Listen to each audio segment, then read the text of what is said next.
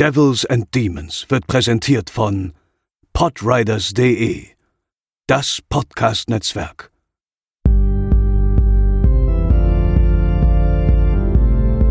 They're coming to get you, Barbara. They're coming for you. Diese Episode wird präsentiert von Deadline, das Filmmagazin, die Fachzeitschrift für Horror, Thriller und Suspense. Jetzt im Kiosk oder online unter deadline-magazin.de. When there's no more room in hell, the dead will walk the earth. Und damit moin moin und herzlich willkommen zur 154. Episode von Devils and Demons. Ich bin der Chris und an meiner Seite befinden sich heute natürlich Pascal. Moin moin. Und André. Aber auf vielfachen Wunsch ist auch wieder einer unserer Lieblingsgäste mit an Bord, nämlich der liebe Dominik. Guten Abend, Seniores. Dominik, bevor wir in unser heutiges Thema einsteigen, ähm, wollte ich dich bitten, noch ganz kurz, wow, ich bitte, ich wollte dich bitten, hier noch kurz Werbung für dein neues Podcast-Projekt zu machen, ähm, das ja äh, gestartet ist und das mir tatsächlich sehr gut gefällt bis jetzt. Worum geht's da? Das freut mich sehr, vielen Dank. Ja, da geht's um Sporternährung und die Liebe zu sich selber. Der Cast heißt Couch Tomatoes. Den mache ich mit der lieben Nina, Nina auf Twitter, um damit ein bisschen Werbung zu machen. Da geht's wirklich darum, ein bisschen Sportcontent zu bieten, abseits von dem, was man halt so kennt. So dieses perfekte, selbstdarstellerische, was man auch auf Instagram und so findet. Da wollen wir nicht hin, sondern es soll wirklich darum gehen, authentisch zu berichten, was es heißt, Sport zu machen, auch mit den Schwierigkeiten zu berichten. Es kommen auch sehr, sehr viele Menschen zu Wort, die sonst keine Plattform finden. Da wird in den nächsten Wochen und Monaten noch sehr, sehr viel kommen. Eine Folge haben wir schon draußen, da stellen sich Nina und ich so ein bisschen vor. Und dann wird es auch bald weitergehen mit GästInnen aus den verschiedensten Bereichen. Aufnahmen sind auch teilweise schon im Kasten. Also hört da gerne mal rein. Couch Tomatoes würde mich sehr freuen und lasst vor allem auch Feedback da, wie es euch gefällt. In unserer heutigen Episode geht es um den zweiten Teil der ursprünglichen Zombie-Trilogie von George A. Romero nach dem Schwarz-Weiß-Film Night of the Living Dead, zehn Jahre zuvor. Den haben wir damals hier auch bereits besprochen. Sollten in Dawn of the Dead die Zombies die kompletten Vereinigten Staaten angreifen. Und bevor wir uns auf den Film einlassen, hören wir kurz in den Trailer rein.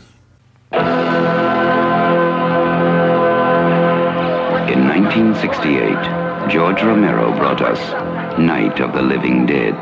It became the classic horror film of its time. Not that room, not that room! Now, George Romero brings us the most intensely shocking motion picture experience for all times. It gets up and kills. The people it kills get up and kill. This situation must be controlled before it's too late. They are multiplying too rapidly. Dawn of the Dead. Meet me on the roof at 9 o'clock. Getting out. I don't believe We're it. gonna get out in the chopper. We've got to survive. Somebody's got to survive. They kill for one reason. They kill for food. They eat their victims. Imagine, if you will, that something has gone terribly wrong. Shoot it, man. Now, accept the fact that there's no escaping the horrible consequences. George Romero brings back the dead. Night of the Living Dead has ended. Dawn of the Dead is here. We must not be lulled by the concept that these are our family members or our friends. They are not. They will not respond to such emotions. Operator dead. Post abandoned. We may never get out of alive. It's everywhere. What the hell is it? Looks like a shopping center, one of those big indoor malls. What are they doing? Why do they come here? Some kind of instinct, memory, what they used to do. This was an important place in their lives.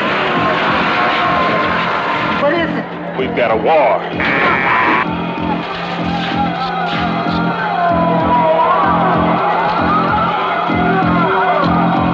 I'm afraid. We have spawned our own savagery. Soon it will consume us all. It is a horrible, hauntingly accurate vision of the mindless excesses of a society gone mad. They must be destroyed on sight. When there is no more room in hell, The dead will walk the earth. We are down to the line, folks. We are down to the line. Dawn of the Dead. Kurz die Fakten zum Film. Dawn of the Dead hat auf Letterboxd eine Durchschnittswertung von 4,0 von 5, in der IMDb 7,9 von 10. Äh, ist mittlerweile freigegeben ab 18 Jahren, dazu später noch ein bisschen mehr. Ähm, hat damals 500.000 Dollar gekostet, äh, lediglich 500.000 Dollar und auch die musste Romero ähm, ja überall zusammenkratzen, so ein bisschen mal hier und mal da. Und ähm, da kommt dann auch schon Dario Argento, der ja unseren Hörerinnen und Hörern ja auch allseits bekannt ist, ins Spiel. Äh, der war nämlich damals großer Fan von Night of the Living Dead und ähm, als er erfuhr, dass Romero Nachfolger zu Night of the Living Dead produzieren ähm, wollte, lud er Romero zu sich nach Rom ein, also in seine Heimat sozusagen, und äh, bot diesem an, dass er dort in aller Ruhe sein Skript entwerfen könne. Und ähm, das war dann auch noch drei Wochen fertig und Argento fand es auch super toll und ähm, hat dann dafür gesorgt, dass quasi ähm, ja, dass Firmen sich beteiligt haben an dem Film und dass äh, das Geld zusammen gecrowdfundet wurde, wie man heute so schön sagt. Und äh, dafür sicherte er sich auch gleichzeitig äh, die Rechte der europäischen Schnittfassung von dem Film. Ähm, dazu auch später mehr. Und der Film war damals, äh, ja, definitiv einer der profitabelsten Filme ähm, seiner Zeit, hat 55 Millionen Dollar eingespielt, ist äh, im September tatsächlich nicht in den USA, also im September 78 gestartet, sondern in Italien, nämlich in der Schnittfassung von Argento. Ähm, ist dann erst knapp dreiviertel Jahr später, im Mai 79 in den USA gestartet und im August 79 in Deutschland. Und tatsächlich war der Film auch in Deutschland äh, ein ziemlich großer Erfolg. Der hatte drei Millionen Kinobesucher, davon träumen heute die meisten Filme und äh, wurde auch mit der goldenen Leinwand ausgezeichnet. Bei den Kritikern kam der Film tatsächlich damals überhaupt nicht gut an, aber das hat sich ja heute zum Glück geändert.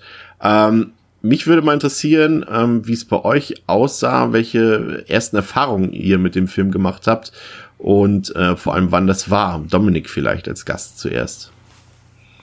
Also ich habe den das erste Mal gesehen auf VHS in der Astro-Edition, Kultklassiker ungeschnitten. Grüße gehen raus an Olli Krekel, hallo. Die hat mir meine Mutter damals aus der Videothek geliehen. Äh, ja, wie so vieles halt im Endeffekt. Ich habe es halt ewig beknien müssen, weil sie erst gesagt hat, was Zombies und hier Menschen essen, das geht gar nicht, das leichte nicht aus. Und nach zwei Wochen hartnäckigen Bearbeiten hatte ich sie dann soweit. Hat sie mir den Film dann ausgeliehen. Habe ich den geguckt. Das war der Romero-Cut, also die längere Fassung.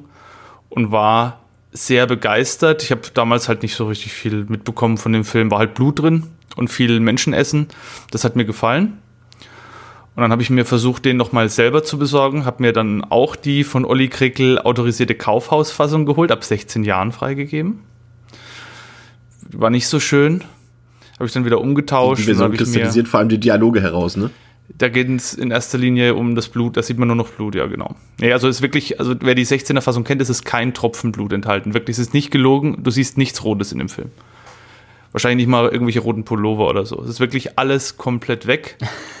Die längste frei erhältliche Fassung, das haben sie damals so beworben. Und ich habe dann halt blauäugig, wie ich war, dachte ich halt, naja, äh, vielleicht ganz gut. Und dann war ich aber so frustriert, dass ich den umgetauscht habe und habe mir dann übers Internet dann die Laser Paradise DVD vom Argento Cut geholt und habe den dann immer wieder und wieder genossen und habe am Anfang auch gar nicht gemerkt, dass es das zwei unterschiedliche Schnittfassungen sind. Aber da, das war so das erste Mal Anfang der 2000er Jahre und da war ich halt sehr begeistert von dem Film. Hat mir damals schon sehr gut gefallen. Wie sieht es bei dir aus, Pascal? Ähm, ja, auf jeden Fall eine ganze Zeit lang später, beziehungsweise ist jetzt noch nicht so lange her bei mir. Es muss irgendwann so um 2013, 14 gewesen sein, als ich da mal die, ähm, ja, ich glaube mehr oder weniger komplett in einem Rutsch die Romero Zombie-Filmografie durchgearbeitet habe und ich weiß jetzt tatsächlich, also ich weiß, dass ich den Romero Cut, den, äh, den Argento Cut, den habe ich auf jeden Fall auf dem Schirm und es kann sein, dass ich damals oder später noch mal die klassische, also den Romero Kinocut aus den USA gesehen habe. Aber da würde ich jetzt nicht mal tatsächlich meine Hand für ins Feuer legen. Aber ja, auf jeden Fall so um und bei 2013, 2014 ähm, im Zuge der, ja, so eines Romeros Zombie Filmathons, Marathons ist dann das erste Mal bei mir über die, über den Bildschirm gelaufen. Ich habe den auch tatsächlich, also nicht, nicht so spät wie du, aber relativ spät, irgendwie Ende der 2000er im Studium gesehen. Da hatte irgend, irgendjemand hatte den auf DVD tatsächlich, ich weiß aber auch nicht, welche Schnittfassung das war. Es war auf jeden Fall eine ungekürzte, aber von welcher Version, von welcher Schnittfassung das war, weiß ich tatsächlich jetzt auch nicht mehr. Wie sah es bei dir aus, André? Also VHS war es nicht mehr ganz, aber DVD dann eben und ich hatte auch dann, ich hatte, ich hatte, ich glaube, ich hatte zwei DVD-Fassungen, meine ich. hatte einmal diese, diese mit dem grünen Cover aus der Red Edition, das war, glaube ich, die US-Version, meine ich. Und dann gab es eben ja nochmal die, ja, diese Special Edition, wo dann eben der berühmt-berüchtigte Ultimate Super Cut drauf war aus allen zerschnipselten Stückeln, die jemals im Umlauf waren auf der Welt, zusammengeschustert. Ähm, die beiden waren da drauf, deswegen den Argento Cut, den habe ich erst später gesehen. Ähm, wobei ja der ähm, diese, diese deutsche äh, Schnittfassung, diese Langfassung tatsächlich ja auch hauptsächlich mit der, ähm, äh, mit der Goblin-Musik spielt. Also er kommt dem ähm, Argento Cut ja dann, was das angeht, vom Gefühl her nahe, aber eben natürlich viel, viel mehr Szenen drin. Aber ja, das waren die ersten beiden. Also ich habe mir dann, ähm, ich habe mir, ich, erst hatte ich die US-Fassung und dann, als ich dann natürlich im Internet irgendwie gelesen habe, da gibt es noch eine längere, äh, muss natürlich gleich noch die recherchiert werden, wo man dann natürlich diese längere Fassung herbekommt und dann ist man bei seinen äh, Standard-Österreich-Händlern dann eben schnell über diese Ultimate Final Edition Edition, wie auch immer sie benannt wurde damals, äh, gestolpert. Das war so, das müsste so um die 2000 rum gewesen sein. Also lass mich den mit, lass mich den mit 18, ja wohl, nee, ein bisschen früher vielleicht. Nee, früher. 14, 15, 15 so gesehen haben, das erste Mal. Und ging mir, glaube ich, die Dominik. Damals war noch die, die Gore Kitty, äh, äh, Gore ähm, äh, Begeisterung so dahinter. Ne? Also natürlich gehört, ja, hier, da werden Leute gefressen und Köpfe abgeschlagen und ne, her damit. Also auch damals eher dann natürlich rein erstmal aus dem ähm, Happening ähm, rausgesehen und natürlich Uncut und äh, wo sind die Eingeweide und der Rest war so ein bisschen Nebensache, aber ja, das war auch so meine erste Begegnung mit Dawn. Ja, ähm, bevor wir in die Tiefe gehen, Pascal, ich würde dich bitten, wie immer kurz unsere Zuhörerschaft zu erläutern, worum es in Dawn of the Dead, beziehungsweise wie, wie wird deutscher Titel ist Zombie, ne? Oder Zombies mhm. im Kaufhaus? Es gibt so viele Namen. Nee, Zombie, das Kaufhaus war ja nie ein offizieller Titel. Ja, genau. Ja. Die lebenden Toten ziehen seit nunmehr einiger Zeit durch die amerikanischen Städte und Ländereien. Die Menschen haben sich zwar vom ersten Schock erholt, aber von einer kontrollierten Situation kann nicht die Rede sein. Chaos regiert das Land und jeder, der noch nicht selber Teil der untoten Bevölkerung geworden ist, versucht sich auf die eine oder andere Weise in Sicherheit zu bringen. So auch Stephen Andrews, eigentlich Verkehrsberichterstatter fürs Fernsehen, der mit seiner schwangeren Freundin Francine und den beiden SWAT-Mitgliedern Roger und Peter in einem Helikopter aus der Stadt flieht. Nach kurzer Zeit landen sie auf dem Dach eines verlassenen Einkaufszentrums und beschließen nach kurzer Bestandsaufnahme, sich fürs Erste in diesem zu verschanzen. Doch schon nach einiger Zeit muss die Gruppe feststellen, dass ihr Plan zwar nicht der schlechteste war, aber auch ein abgelegenes Einkaufszentrum weder vor einer untoten noch vor einer zutiefst menschlichen Bedrohung einwandfrei zu schützen vermag. Ja, ähm, daraus lässt sich ja natürlich schon ableiten, dass äh, Dawn of the Dead ja im Prinzip ein Sequel ist zu Night of the Living Dead, aber wiederum irgendwie auch nicht. Es spielt ja im Prinzip in derselben Welt. Ich glaube, es ist äh, der erste Teil Night of the Living Dead war, glaube ich, ein Tag nach dem Ausbruch der, der Zombie-Pandemie quasi und Dawn of the Dead spielt, so wenn ich es richtig gelesen habe, äh, drei Wochen später nach äh, Night of the Living Dead und es tauchen jetzt keine Figuren wieder auf, die wir aus dem Vorgänger kennen. Es ist letztendlich wie dann auch der dritte Teil der Reihe Day of the Dead einfach nur ein, ein anderer Blick, eine andere Perspektive auf mhm. diese äh, Zombie-Krise, würde ich mal sagen. Und ähm, wie auch in Night of the Living Dead, der hauptsächlich auch vor allem ähm, Kritik am damals noch ja durchaus, was heißt damals, das könnte man auch gerade in der aktuellen Situation oft auch wieder auf die heutige Zeit beziehen, aber damals äh, definitiv Rassismuskritik äußerte, geht's hier Romero eher so ein bisschen um Kapitalismus und Konsumkritik. Und ähm, ich fand es tatsächlich ziemlich erstaunlich, wie gut das heute noch funktioniert. Also wir haben den Film jetzt, glaube ich, alle auch noch mal vor kurzem gesehen ähm, in diversen Schnittfassungen für diesen Podcast und ich muss sagen, das funktioniert nach wie vor, diese Thematik, so wenig subtil sie vielleicht auch dargestellt ist, aber ich finde, es funktioniert tatsächlich immer noch ziemlich gut. Pascal.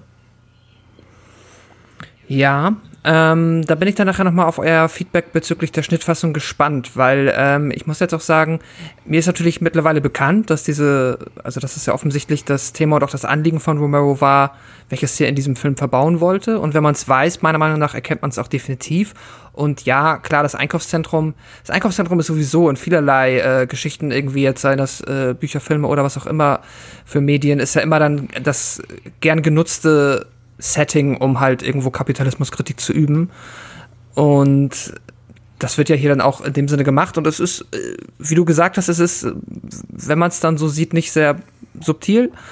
Aber ähm, ja, ich würde sagen, äh, nach wie vor, ich meine, in der Hinsicht hat sich ja jetzt, sage ich mal, außer davon, dass sich das Einkaufszentrum nach und nach mehr ins Internet verlegt, hat sich ja grundsätzlich am Prinzip wenig geändert und auch jetzt wenig an der Umgangsweise der Menschen. Deswegen würde ich da auf jeden Fall sagen, dass das ja eine äh, nach wie vor äh, ein zeitgemäßer Teil des Films ist. Jetzt kann man vielleicht nicht auf alles beziehen, aber der, das definitiv. Was ich interessant finde, ist ja, dass quasi ja in dem Moment, in dem der Film quasi spielt, ja gerade der Zerfall der Nationen so ein bisschen einsetzt und äh, wir so ein bisschen in die, vorsichtig, so in die Apokalypse übergehen und solche Dinge ja eigentlich gar keine Rolle mehr spielen. Also vielleicht gut drei Wochen nach Ausbruch der Pandemie vielleicht schon noch, aber im Prinzip eigentlich ja nicht. Also eigentlich sollten, sollten solche Dinge ja eigentlich keine Rolle mehr spielen dann. Ähm, aber irgendwie sind sowohl unsere Helden als auch unsere, äh, als auch die Antagonisten, die später kommen, als auch die Zombies, sind alle irgendwie immer noch dem Konsum verfallen und niemand kann sich so recht davon lösen. Ähm, und das ist schon irgendwie, finde ich so gut, André, dass der Film da eben keinen Unterschied macht. Dass selbst unsere Helden, wir haben ja da genug Szenen später im, im, im Romero Cut ja noch ein bisschen ausführlicher, wie die Leute sich dort beschäftigen in den einzelnen Geschäften des Einkaufszentrums und wie sie ja eben sich auch bedienen an diesen Konsumgütern, ähm, obwohl die ja eigentlich nicht mehr so großen Wert darstellen dürften, oder? Ja, also wie du sagst, ist halt Holzhammer, ne? Aber es ist natürlich immer gegenwärtig, äh, immer aktuell natürlich das Thema. Und ja, wie du sagst, ne, in jeder Schnittfassung ist es halt ein bisschen mehr, ein bisschen weniger ähm, ausufernd so das Thema. Und ähm, ja, auch die Hauptcharaktere bedienen sich halt dann später, wenn sie quasi der Mitte des Films so ihren Ruhemoment finden, so zwischen, zwischen der ersten Angriffswelle im Kaufhaus und dann, bevor eben die Antagonisten dazukommen, ähm, gibt es eben eine, je nach Fassung, ausgedehntes, äh, ähm, ja, Vergnügen, Vergnügungsanteil im Film, wo gezeigt wird, eben, wie sich die Zeit vertreiben. Und deswegen, äh, das Kaufhaus wird ja hier nicht nur einfach als, als Konsumtempel einerseits gezeigt, sondern andererseits finde ich immer auch so als, das ist wie so ein Freizeitpark. Also du hast dann Spielhalle und Eishockey und die, also es wird ja also wirklich so als, also nach dem Motto, wenn du, wenn du was erleben willst, dann geh ins Einkaufszentrum, da gibt's alles. du kannst, kannst dir Schmuck kaufen und gleichzeitig Eiskunst laufen und äh, alles ist super toll und geil. Wir haben das, wir haben das, wir haben, ich habe den Film ja äh, vor kurzem mit Pascal nochmal zusammen geguckt und ähm, da da ist mir auch irgendwie aufgefallen, ich hatte das Gefühl, dass das Einkaufszentrum hat Ähnlichkeit mit dem, mit dem Schiff aus Freitag der 13.8, wo ja auch alles drin ist, ein Boxring, eine Disco und ja, sowas alles.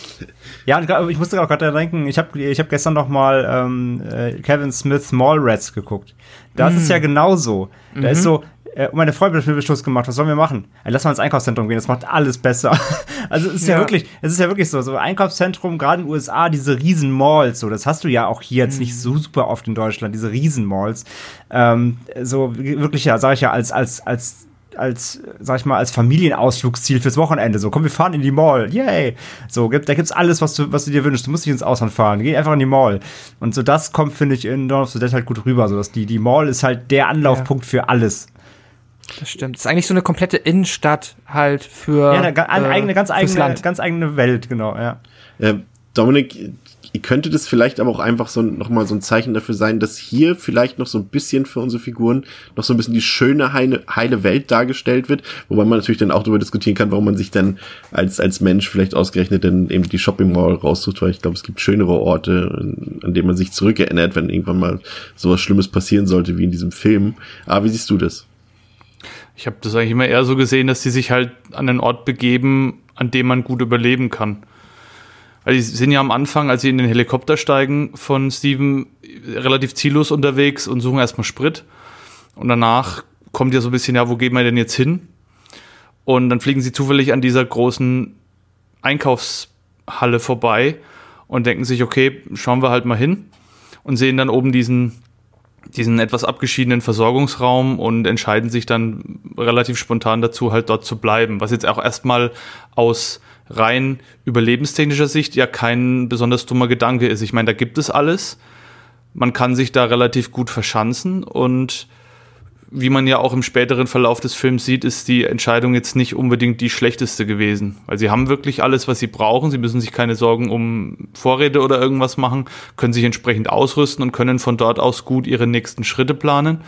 Das machen sie ja dann auch entsprechend. Und diese Konsumkritik, ja, die ist schon drin, aber die hat mich nie so erreicht, muss ich sagen. Das ich fand es immer viel zu plump und das erste, was Steven sagt, wenn sie hinkommen, oh ja, die Zombies, guck, die kommen hierher, weil diese riesen Malls haben damals in ihrem Leben eine große Rolle mhm. gespielt. Er sagt es ja sogar wörtlich.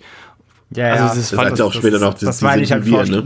Das ich fand, es, Holzhammer, genau. Also. fand es ganz komisch. Also wir werden ja nachher vielleicht auch nochmal aufs Ende zurückkommen. Ich finde den Kommentar am Ende eigentlich wesentlich besser und er hat mich mehr erreicht als diese Konsumkritik in Anführungszeichen, weil der Film wird ja auch unter Fans oft so als fast schon philosophisches Werk verklärt, in der uns oder in dem uns George Romero da auf meisterhafte Art und Weise vorführt, wie die Menschen sich durch ihren eigenen Konsum zugrunde richten und dass niemand mehr darüber nachdenkt und einfach nur noch alles zusammenrafft. Das fand ich nie so. Also das ist immer noch ein Splatter-Horrorfilm in erster Linie die, das Schauspiel, die Dialoge, das legt alles nicht unbedingt nahe, dass da so viel Wert drauf gelegt worden ist auf die, auf diesen metaphorischen oder auf diesen, diesen äh, unterschwelligen Kommentar zur Konsumkritik. Ja, der ist da, aber der ist mir einfach zu plump und ich fand den nie so groß vorherrschend und nie so extrem präsent wie manch andere. Ich fand dann immer eher die offensichtlicheren Qualitäten des Films ansprechender als das. Also clever ist er nicht, nee, das ist auf jeden Fall. Nee. Ja, kommt auf, clever kommt auf an, wen, wen du erreichen willst. Ne? Wenn du natürlich möglichst viele erreichen willst, also gehen wir mal jetzt davon aus, Romero hatte von Anfang an die Absicht, das auszusagen, was ja zumindest nahe liegt, weil er es ja mit Night of the Living Dead auch eine klare Botschaft ähm, verteilt hat. Aber wenn du möglichst viel erreichen willst, dann musst du wahrscheinlich die Kritik auch möglichst plump formulieren. Ne? Ist möglich. Ist was dran, ja. ja. Ja, aber auf die Mall gehen wir später nochmal ein. Ähm, was ich interessant finde ähm, an dem Film ist äh, besonders der Vergleich zu Night of the Living Dead. Ich meine, es liegen tatsächlich ja zwischen, nennen wir es mal den ersten und den zweiten Teil dieser Reihe, zehn Jahre. Und trotzdem fühlt sich das gefühlt, also aus meiner Perspektive zumindest an, als ob da 40 Jahre zwischen liegen was, was jetzt reine Cineastik angeht oder was, was das Kino angeht. Also ich finde, der, man sieht richtig an diesem Film, wie sich das innerhalb von zehn Jahren komplett gewandelt hat. Sei es, und, und das, das Offensichtlichste ist ja einfach die Farbgebung, dass der Film jetzt natürlich ein Farbfilm ist und kein, kein Schwarz-Weiß-Film mehr, auch wenn er damals hätte ja durchaus auch schon ein Farbfilm sein können.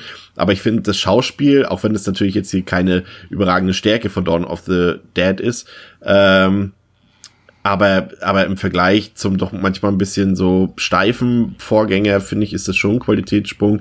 Auch das Tempo ist natürlich ein ganz anderes und einfach auch die Art der Inszenierung. Also ich finde gerade äh, Dawn of the Dead wirkt da schon fast episch gegen im Vergleich zu dem eher kleinen Szenario aus Night of the Living Dead. Und ich glaube, zehn Jahre vorher hätte äh, Romero sowas nicht mal im Ansatz drehen können. Aber wie seht ihr das, André? Ja, ähm, gebe ich dir einerseits recht. Also, wenn du Night noch mal genau guckst, so, der, der ist natürlich auch schon mit völliger Absicht auf noch auf alt gemacht, also älter als er eigentlich ist. Ne? Also ich habe schon das Gefühl, dass Romero da ähm, schon so eine, so eine Vision hatte, sage ich mal, fast schon so eine Stummfilm-Ästhetik, aber mit Ton. Also der hat ja, der hat ja schon so eine sehr, sehr ähm, fast historisch anmutende Cinematografie und so weiter. Und also ich glaube schon, dass er sich darüber was gedacht hat.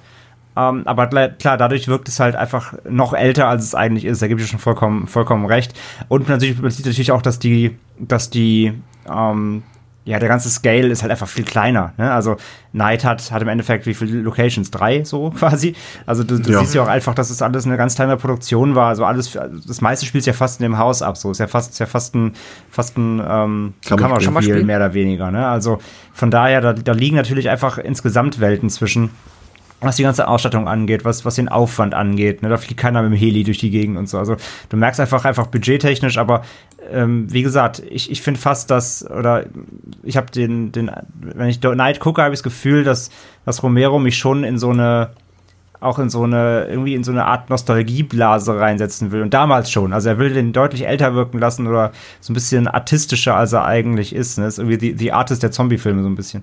Ja, es ähm, täuscht tatsächlich ein bisschen, wenn man so guckt, was so echt, äh, 68 noch so für Filme rausgekommen sind, dann wirkt Night tatsächlich das, das, wirklich das wollte ich mich, Das wollte ich mich gerade sagen. Jahre wenn, älter, du mal, ne? wenn du mal Filme, Vergleichsfilme guckst aus dem, aus dem Jahr oder zumindest so um die plus zwei, drei Jahre, äh, plus minus zwei, drei Jahre so, ähm, dann sticht der schon raus. Ne? Also da wäre, wie du gerade sagst, eben, da wäre natürlich was ganz anderes möglich gewesen. Deswegen, also ich glaube schon, dass er da wirklich mit Absicht auch, vielleicht auch aus Budgetgründen natürlich mit, aber äh, daraus eben gezogen hat, dass er das Ganze eben auf so einer, auf so einer, äh, ja, sage ich ja, fast schon so einer historischen Basis äh, laufen lässt. Und äh, ja, aber dadurch wirkt, wirken die beiden Filme halt mehr auseinander, als sie, als sie überhaupt sind, ja. Dominik, wie siehst du den Sprung vom Vorgänger zu diesem Film? Hat Romero den nicht auch in Schwarz-Weiß gedreht, mit aus dem Grund, um die Zensur so ein bisschen auszuhebeln. Ich meine, das mal irgendwo gelesen zu haben, dass er den, dass das einer der Gründe war, dass er den irgendwie äh, splattermäßig dann gemacht hat. Ich habe hab sie nicht mehr im Kopf, aber ich meine, das, das war der Grund. Nicht, ja. Ja. Aber André äh, sagt schon richtig, das war bewusst reduzierter und es, es gibt ja auch diesen, diesen Psycho-Moment in Night of the Living Dead, als äh, das Kind die Mutter mit diesem, mit diesem, was ist denn das eigentlich, mit dieser ähm, mit, mit, mit dieser ne? Mörtelkelle ja äh, da, da umbringt. Ja. So, das, das, da hat Romero schon bewusst auch alte Filme zitiert in dem Film und wie du halt sagst, André, die Schauplätze waren halt deutlich einfacher und deutlich reduzierter als jetzt in einem Dawn of the Dead. Aber ich glaube auch, dass Romero mit Night of the Living Dead auch so ein bisschen vorgefühlt hat, um zu gucken, so wie weit kann ich denn gehen. Der hat ja damals trotzdem, mhm. obwohl der schon in der Zeit entstanden ist, als es auch schon irgendwie Herschel Jordan Lewis Filme gab, hat er ja trotzdem relativ große Wellen gemacht aufgrund der Gewaltdarstellung, die aus heutiger Sicht jetzt nicht mehr so ganz so extrem ist, aber wenn man sich den Film aus den Blickwinkeln von damals anschaut, dann merkt man schon, warum da deutlich stärker drüber diskutiert worden ist damals. Und ich glaube, das war auch so ein bisschen mal gucken, wie weit ich gehen kann. Und ich finde schon, den Sprung merkt man auch aber ich würde die Filme jetzt auch ungern, obwohl die zu derselben Trilogie gehören, würde ich die ungern so direkt miteinander vergleichen, weil die Tonalität auch eine komplett andere ist von beiden Filmen. Ja, also ob du jetzt einen Dawn of the Dead anschaust oder einen Night of the Living Dead, das sind für mich zwei komplett unterschiedliche Gefühle, die die Filme bei mir erzeugen. Deswegen ähm, ich, tue ich mir da ganz schwer, die beiden zu vergleichen. Und äh, ich empfehle auch an der Stelle mal das Remake vom ersten Teil von Tom Savini, finde ich super gut lohnt sich auf jeden Fall, den zu gucken. Der bringt die Atmosphäre gut rüber und transportiert das Ganze aber so ein bisschen in die ja, Neuzeit, würde ich jetzt nicht sagen, Anfang der 90er halt, ne? aber definitiv sehenswert.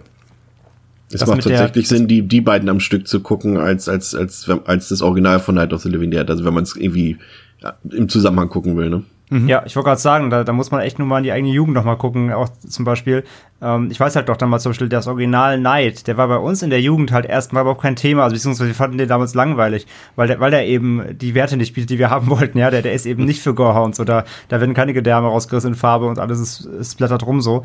Ähm, das ist halt wirklich eher auch ein atmosphärischerer Film und äh, das, deswegen genau, finde ich auch. Deswegen kann man den Vergleich schwer anstellen und äh, gehe ich mit, ja. Dann, also wenn man da eher drauf abzielt, dann, dann eher der Savini. Ähm, aber ja, von daher ähm, gehe ich auch mit. Das sind ganz andere Töne, die da, die da angeschlagen werden, ja. Romero hat ja auch gesagt, dass, dass er den tatsächlich bewusst auch comichafter gestaltet hat. Also das sieht man dann natürlich auch später in den Splatter-Szenen. Also jetzt Dawn of the, äh, Dawn of the Dead. Ähm, ist es für dich dennoch der folgerichtige Schritt, den Romero da gegangen ist, Pascal?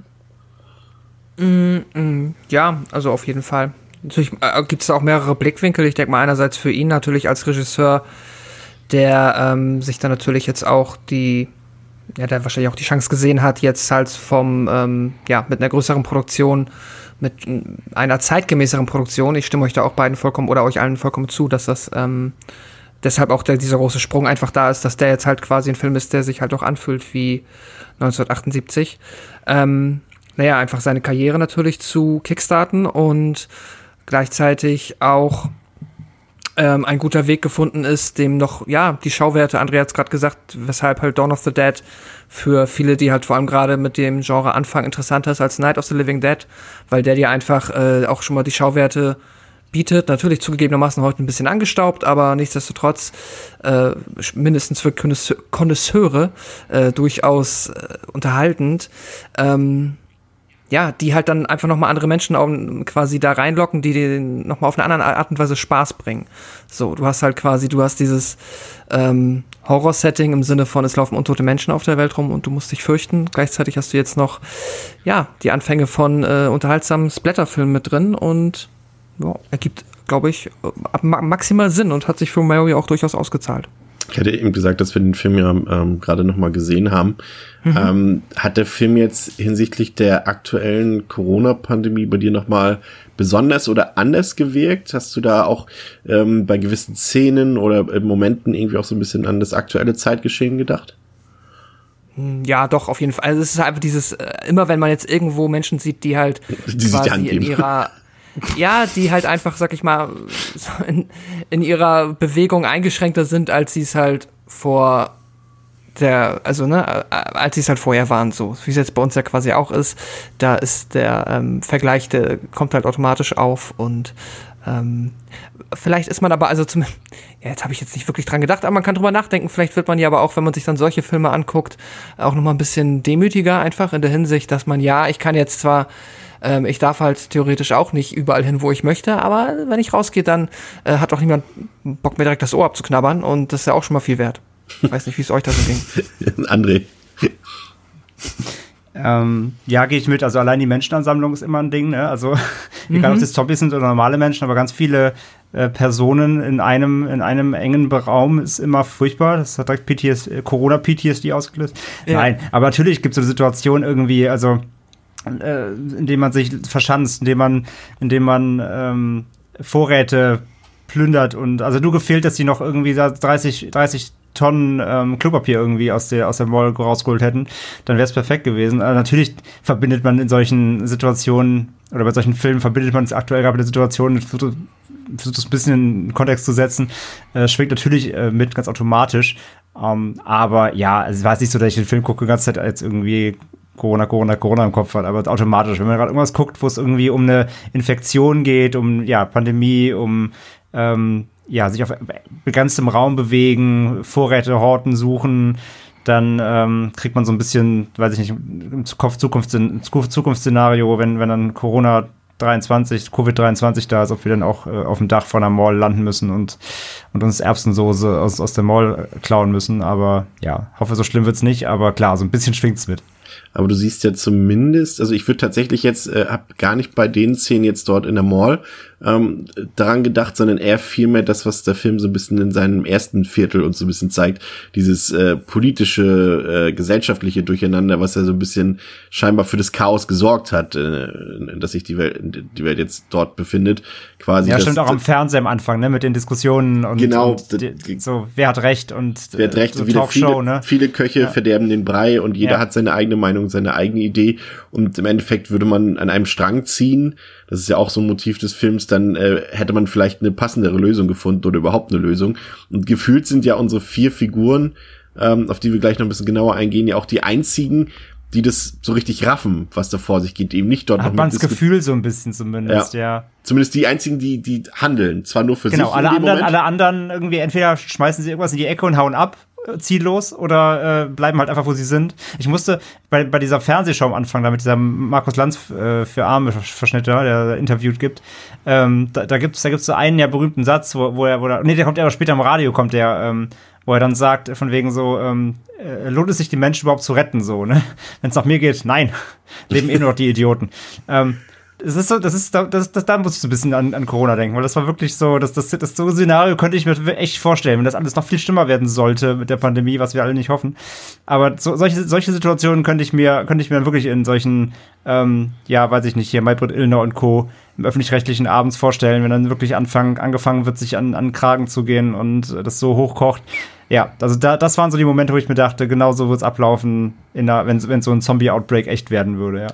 Also ich finde ja, es läuft ja teilweise so aktuell ab, aber also, äh, kannst du Parallelen ziehen, Dominik? Oder ja, ich habe auch, am, doch, auch am Anfang. Ansonsten ist mir der Film zu abstrakt, um irgendwie dann eine Parallele zu ziehen, auch aufgrund der Zeitepoche. Das, ich, also ich hab, außerdem habe ich den so oft zu einer Zeit gesehen, als das alles noch kein Thema war, dass der für mich so nostalgisch verklärt ist, dass ich da keinerlei Probleme habe, den heute zu gucken, um da an Corona zu denken. Außer am Anfang, ja, in diese Diskussion, gerade auch diese Einschaltquotendiskussion am Anfang mit dem Typen in der Regiebox, der sagt, hier, lies mal die nicht die nicht mehr aktuellen Rettungsstationen vor, weil sonst schalten die Leute nicht ein. Und der Regierungsmensch sagt ja dann auch irgendwie, sie müssen sich hier nicht als moralisch einwandfrei profilieren, um ihre Einschaltquoten zu erhöhen. Es geht hier nicht darum, sondern es geht darum, die Menschen zu informieren. Da sind schon deutliche Parallelen auch. Aber das damals wie heute, wenn sowas passieren würde, wir würden innerhalb von, von Tagen oder Wochen komplett im Chaos versinken. Das sieht man ja jetzt relativ gut. Wir hätten null Chancen. Und es wird ja auch am Anfang gleich klar, Fran sagt es ja auch dann irgendwie, wir haben selber vermasselt, weil wir nicht reagiert haben. Und genauso ist es ja dann auch in dieser Diskussion. Die Moral abschalten, vergessen, dass es sich bei diesen Wesen um Menschen handelt, die man mal geliebt hat, um Angehörige, um Partner oder was auch immer, sondern einfach kühl und kalkuliert diesen Menschen den Kopf vom Körper trennen. Das wird ja dann auch gesagt das, wenn man das von Anfang an konsequent gemacht hätte, wären wir nicht in der Situation, in der wir jetzt sind. Aber bis auf diese Anfangs 20 Minuten oder 10 Minuten in dem Fernsehstudio habe ich da keinerlei äh, Probleme oder musste, musste da nicht auf Stopp drücken, weil mich das zu sehr mitgenommen hat oder so. Kommen wir mal ähm, auf unsere Figurenkonstellation zu sprechen. Also ähm, Pascal hat es vorhin schon erzählt. Wir haben hier die Leute aus dem Fernsehstudio. Das ist äh, zum einen Francine, die von Galen Ross gespielt wird. Wir haben äh, den Techniker Steve, ähm, Steven heißt er sogar, ne, der von äh, David MG gespielt wird. Und die zwei SWAT Guardsmen, nenne ich sie mal, Roger und Peter, die von Ken Forey und von Scott Reiniger gespielt werden. Ähm, ich finde, es tatsächlich zumindest für die damalige Zeit eine ziemlich äh, unkonventionelle ähm, Figurenkonstellation ist, die natürlich auch schon in Night of the Living Dead auch eine Rolle gespielt hat bei Romero, aber hier nochmal ein bisschen mehr ausgearbeitet wird. Wie sie gesagt, natürlich alles, Dominik hat es vorhin schon gesagt, es sind hier nicht die überragenden Dialoge, die hier geschrieben wurden fürs Drehbuch und es sind auch nicht die überragenden Darsteller. Aber zumindest das, was die Darsteller hätten oder darstellen, finde ich schon besonders. Wir haben hier zum einen äh, ich würde schon sagen, dass Ken Forey äh, hier die Hauptfigur spielt. Also wäre es zu der damaligen Zeit ungewöhnlich auf jeden Fall, äh, dass ein Schwarzer die Hauptfigur spielt. Ähm, wir haben mit Francine eine starke Frau dort, die eben auch so ein bisschen im Kontrast steht, finde ich. Wenn man jetzt Night of the Living Dead wieder rauskristallisiert und Barbara zum Beispiel nimmt, ist Fran äh, eine ganz andere Persönlichkeit und, und äh, sie ist deutlich weiterentwickelt also auch geschrieben als Frau, äh, hat äh, Romero aus meiner Sicht äh, deutlich mehr Progressivität reingebracht und da fand ich sehr interessant. Ich hatte nämlich zu Francine, die aus meiner Sicht die interessanteste Figur in dem Film ist, hatte ich ein paar Texte gelesen, die äh, kann man auch nachlesen äh, in der ähm, Second Side Box, die gerade rausgekommen ist, in der da auch alle Schnittfassungen drin sind und so weiter. Und da ist ein dickes Begleitbuch drin und da ist eben auch ein ähm, Text oder ein Zitat von Lorna Jowett drin gewesen und äh, sie hat das ganz gut herauskristallisiert, wie ich finde, weil sie eben sagt, dass, dass Fran so ausgeschlossen ist in dieser Gruppe zwischen diesen drei Macho-Figuren dort und dass sie in dieser, in dieser Zeit dort eine Unabhängigkeit entwickelt, die sie am Anfang noch nicht so hat. Und äh, gerade zu Beginn des Films sagt sie zum Beispiel fast gar nichts, weil sie keine Aufmerksamkeit generieren will, ähm, zum Beispiel auch im Hubschrauber später oder auf dem Flugplatz, weil sie eben weiß, dass allein ihre Anwesenheit als Frau in dieser Gruppe von den drei Männern für Anspannung sorgen könnte. Und ähm, sie ist eben auch die einzige, die nicht unbedingt so viel davon hält, äh, dass man dort in der Mall bleiben will, weil sie das eher als Gefängnis sieht und als Falle. Und ähm, sie bringt sich dann eben selbst so ein bisschen Survival Skills bei. Sie ist auch sehr rational, finde ich. Und ähm, sie hat letztendlich am Ende mehr oder weniger dieselben Skills drauf wie die Männer, aber die Männer lassen sie trotzdem irgendwie nicht teilhaben an ihrer Gruppe und, und äh, lassen sie immer außen vor, isolieren sie so ein bisschen und das fand ich zumindest, äh, ist für mich tatsächlich, zumindest aus der heutigen Perspektive, in der ich jetzt nicht im ersten Mal denke, Wahnsinn, geil, Splatter, Splatter, sondern indem man sich doch mal ein bisschen auch mit der Handlung beschäftigt, fand ich das tatsächlich für mich einer der stärksten Punkte des Films, Dominik. Ja, also du sagst es ja, ich finde halt, es, die Rollen sind relativ klar verteilt in dem Film. Du hast mit Peter und mit Roger die beiden Kämpfer, die ausgebildet sind auch für diese Situation, die sich ja auch gleich am Anfang im Intro in dieser Hausbesetzungsszene behaupten können. Äh, Peter ist ja der Typ, der auch äh, Wooly erschießt, als er durchdreht. Ich weiß nicht, ob euch das aufgefallen ist, aber er ist ja der, der ihn dann stoppt, sozusagen. Was auch befremdlich ist, weil als sich Roger und Peter dann unten treffen im Keller, sagt er dann Roger zu ihm, ich habe gesehen, wie Wooly gestorben ist. Ja, Peter, ja, Peter hat ihn halt auch erschossen, er weiß es auch. Und die Rollen sind klar verteilt. Und du hast halt immer Steven. Da, da kurz, kurz, darf ich dich kurz unterbrechen? Ja. An der Stelle, äh, weil das ein interessanter Punkt ist, weil das einer der, der offensichtlichsten Unterschiede in den, in den beiden großen Schnittfassungen ist tatsächlich. Äh, hatten andere und ich gestern auch schon drüber diskutiert, dass äh, die, ähm, dass der Typ, der Nee, er, er, nee, war wir in derselben Szene, der schießt nee, sich du doch meinst selber, andere, oder? Du meinst eine andere Szene. Wir meinen Ach, den, also ja. du meinst Typ, der den Kopf weggeschossen kriegt, weil Ja. er durchdreht. Sorry, dann äh, erstmal weiter, Dominik. Und das ist der, der Typ, den Wooly dann erschießt, als er die Tür auftritt, ne? Ja, Ja, genau. Äh, genau. Also du hast im Endeffekt die beiden Kämpfer, Peter und Roger. Und Steven versucht den ganzen Film über sich zwischen den beiden zu behaupten. Und das macht er auf die denkbar unmöglichste Art und Weise, nämlich indem er sich immer so ein bisschen als Held profilieren will, was aber natürlich immer schief geht. Und dabei seine Frau oder seine Partnerin Fran komplett außen vor lässt. Sie lassen sie ohne Waffe zurück. Sie wird komplett übergangen, als dann auch rauskommt, dass sie schwanger ist und Peter dann irgendwie sagt, willst du es wegmachen lassen? Dann fragt er ja ihn, Steven, und nicht Fran. Fred steht im, sitzt im Nebenraum und bekommt alles mit und sagt dann auch so nach dem Motto, ja, darf ich auch was dazu sagen? Oder habt ihr die Entscheidungen alle schon getroffen für mich? Und das fand ich ganz unmöglich. Das beißt mich jedes Mal richtig schlimm, wenn ich mir den Film nochmal angucke. Und das prägt die Figurenkonstellation den ganzen Film über, finde ich. Von Anfang bis zum Ende besteht dieser Konflikt zwischen Steven, der immer versucht mitzuhalten, es aber nie schafft, weil er einfach ein Lollo ist, und zwischen Roger und Peter, die mehr oder weniger auch am Anfang alles so unter sich ausmachen.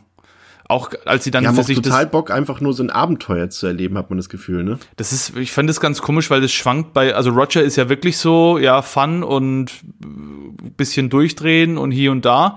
Aber bei Peter schwankt es immer so zwischen Vernunft, weil er ist ja immer so die Stimme der Vernunft. Der ist auch der, wo ich sagen würde, den hätte ich gern an meiner Seite, wenn irgend sowas passieren würde.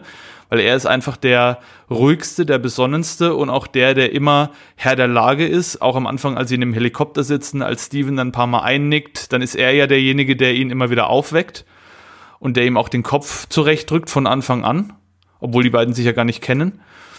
Und Roger ist halt auch so der, ja, der, der weiß auch, wo es lang geht, aber der sagt halt wenig dazu.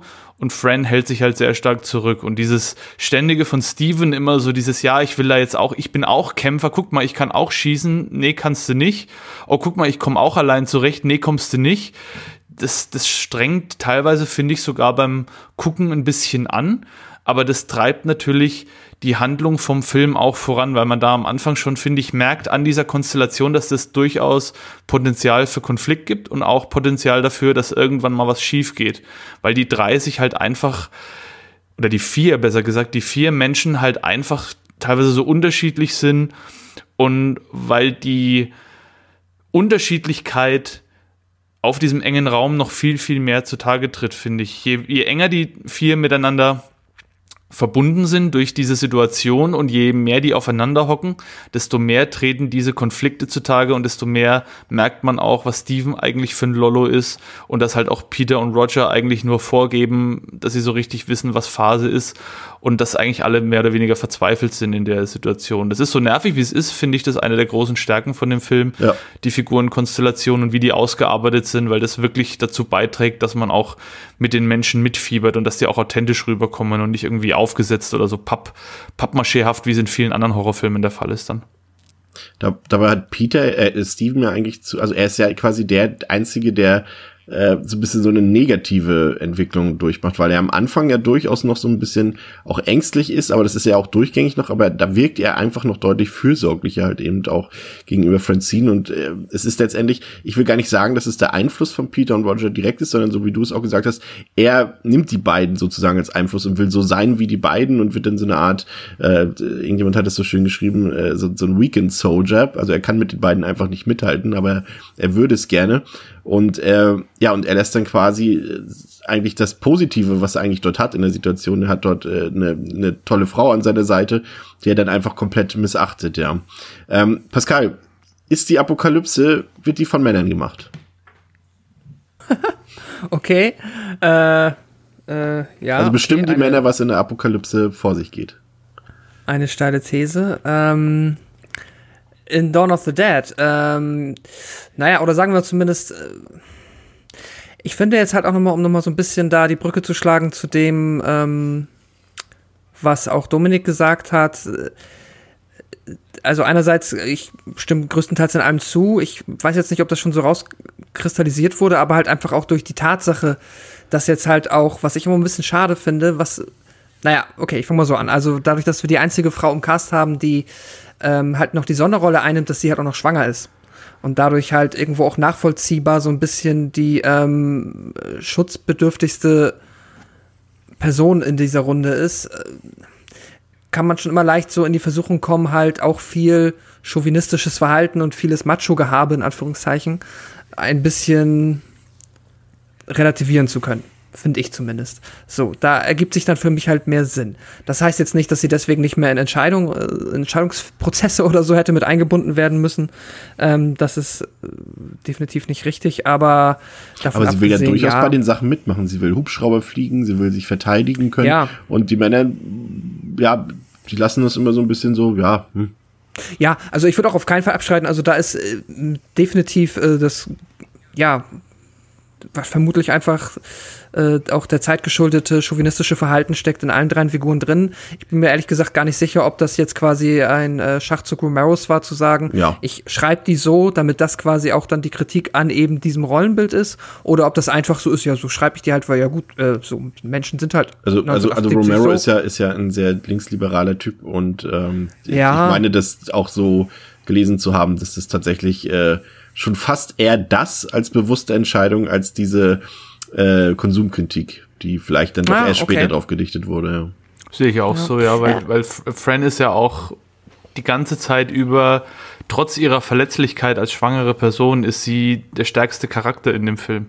Ja. Weil sie wirklich mhm. auch immer vernünftig ist und selbst als sie dann allein gelassen wird von, von Steven und fast gebissen wird von einem Zombie, bleibt sie trotzdem ruhig und formuliert aber klar und deutlich und auch mit entsprechender Härte, dass das genau das erste und das letzte Mal passiert ist und dass sie das nächste Mal verdammt nochmal eine Waffe haben will und dass sie verdammt nochmal wissen will, wie man den Hubschrauber fliegt und Steven ist ja da absolutely, mhm. äh, absolutely not amused darüber, knallt ihr dann die Waffe hin und so und sie, also sie sagt schon, was Phase ist und dass sie danach so paralysiert ist, glaube ich, ist auch dem zu schulden, dass sie halt einfach fast umgekommen wäre aufgrund der Beschränktheit ja. ihres eigenen Partners. Ne? Danach ist sie so ein bisschen wie von Kopf gestoßen, fängt sich aber recht schnell, steckt es weg. Und auch dann später in der Szene mit den Lastwagen, als sie dann vom Dach aus Deckung gibt, sie steht ihren Menschen in dem Film. Und das ist, also für mich relativ, kommt es relativ deutlich rüber und Romero hat da wirklich eine gute, authentische und nicht unterm Scheffel stehende weibliche Figur geschaffen, die trotz der Unterdrückungsversuche der Männer immer irgendwie ja trotzdem präsent bleibt und trotzdem ja für sich einsteht. André, jetzt du mal. Ja, viel kann ich gar nicht mehr ergänzen. Ich wollte auch genau das nämlich gerade sagen, dass quasi der, dieser Startschuss, dass Fran sich da immer äh, emanzipiert, ist halt genau das, als, als es eben fast schief geht. Als der Zombie da eben diesen, diesen Weg da hochfindet in ihren Versteckraum und äh, sie eben da steht, ohne Waffe, ohne Ausrüstung und ähm, ja, ist danach zu Recht sauer und dann fängt sie an, Leute, die, die, die Männer anzuscheißen, zu sagen, hey, ich muss auch die Skills können, die ihr könnt, damit ich mich hier verteidigen kann, auch wenn ihr mal nicht da seid, so. Und, ähm, ich auch noch sagen wollte, genau, ich weiß nicht, was in der deutschen Version ähm, immer gesagt wird, Dominik, ich glaube, du hast die deutsche ja gesehen. In der englischen mhm. nennen ja auch Roger und Peter, nennen Steve immer die ganze Zeit nicht beim Namen, sondern sie nennen immer nur Flyboy. So ja. richtig degradierend auch fast schon, ne? Ey, hier Flyboy, komm mal her, hier, du Lappen, so, ne? Du, du Lollo. Also sie, sie, sie, sie, sie sind auch schon so auf so eine, natürlich jetzt irgendwie nicht, also es ist ja doch schon so eine, so eine neckische Art trollen sie ihn die ganze Zeit auch so ein bisschen, ne? Und provozieren das ja auch, so dass er ähm, dass er immer, immer mithalten will. Deswegen, also deswegen, dieses, dieses, dieses Dreiergespann da, die, das männliche, das, das stimmt schon. Das ist ein bisschen anstrengend, aber macht eben auch genau das, das aus, weil wenn die sich alle grün wären, dann, dann wäre es ja auch irgendwie langweilig. Und vor allem muss man auch sagen, sind diese vier Charaktere eigentlich auch eine, ähm, eine konsequente Fortsetzung des Anfangs mit, mit diesem ganzen Fernsehstudio und so weiter. Weil der Konflikt, der da eben rauskommt aus der Bevölkerung, was du so, was du so aufschnappst, so was für ein Echo halt, ähm, dass das Ganze eben ähm, überhaupt so eskaliert ist, weil sich die Menschheit nicht, nicht einigen konnte auf Vorgehensweisen, das trägt sich an den Figuren einfach nur weiter. Ne? Die haben auch eigen, eigen, eigene, eigene Vorstellungen und eigene Meinungen ähm, oder eigene Prinzipien, wie sie vorgehen wollen und das, die beißen sich halt und irgendwann kommt es dann eben, wie es kommen muss und es geht eben was schief. Von daher, das ist ja auch nur ganz me menschlich halt einfach. Und ähm, das trägt der Film eben aber gut zur Schau. Und das halt noch mal deutlich cleverer als jetzt zum Beispiel die Konsumkritik, finde ich. Also die, die Charaktere und diese ganzen Verhaltensweisen sind besser ausgearbeitet und bringen mehr Tiefe in den Film als diese ganze ähm, ja, Konsum- oder, oder Konsumgesellschaftskritik, sage ich mal. Äh, Sehe ich auch so, finde ich auch. Äh, Dominik, weißt du noch, was die immer sagen oder sagen die Steve? Nee, die, die sagen schon, also die, speziell in der einen Szene, als er dann das Schießen anfängt, als er den beiden nachfolgt und Fran dann allein lässt, schießt er ja, weil er von einem Zombie überrascht wird in diesem äh, ja. Heizungsrohr, Maschinenraum Dingens da. Ja, genau. Und da hören sie ihn und da sagen sie im Englischen sounds like Flyboy und im Deutschen sagen sie, glaube ich, klingt nach unserem Bruchpiloten oder irgendwie sowas. Also die haben ja, schon, ja, die haben auch, die haben schon auch irgendeinen, ich, ich glaube, es ist nicht Bruchpilot, aber die, die haben schon auch, die nennen ihn auch im Deutschen kaum beim Namen. Ja, ja. Was mich aber auch interessiert, weil du es gerade ansprichst, es gibt ja kurz nachdem Fran da für sich einsteht, die eine Szene, die im Deutschen überhaupt nicht dazu passt, nämlich als dann am nächsten Morgen die Jungs aufstehen und sie dann zu ihnen sagt, oh, ich hätte euch so gerne ein Frühstück gemacht, aber ohne Herd ist selbst die beste Hausfrau machtlos. Ich weiß nicht, ob das in der deutschen Übersetzung, ob da ein sarkastischer Unterton dabei war, der in der deutschen Übersetzung verloren gegangen ist, oder ob sie das wirklich im, in voller Überzeugung sagt. Also das ist in der, ich, ich weiß nicht, ob nee, ich, also ich, ich kenne die Szene, ähm, also ich habe ich hab die, ich hab die jetzt auch wieder aufge, aufgeschnappt ähm, beim, beim Gucken mehrfach. Ähm, sarkastisch nicht so recht. Es, ist, es klingt eher so wie ein bisschen, das ist, glaube ich, eher, also das ist, glaube ich, nicht einer der, der Zwischentöne. Ich glaube, das ist eher so, meiner Meinung nach gemeint, ich würde gerne mal ein bisschen Normalität hier reinbringen, aber es geht einfach nicht. Ich habe nicht die Mittel.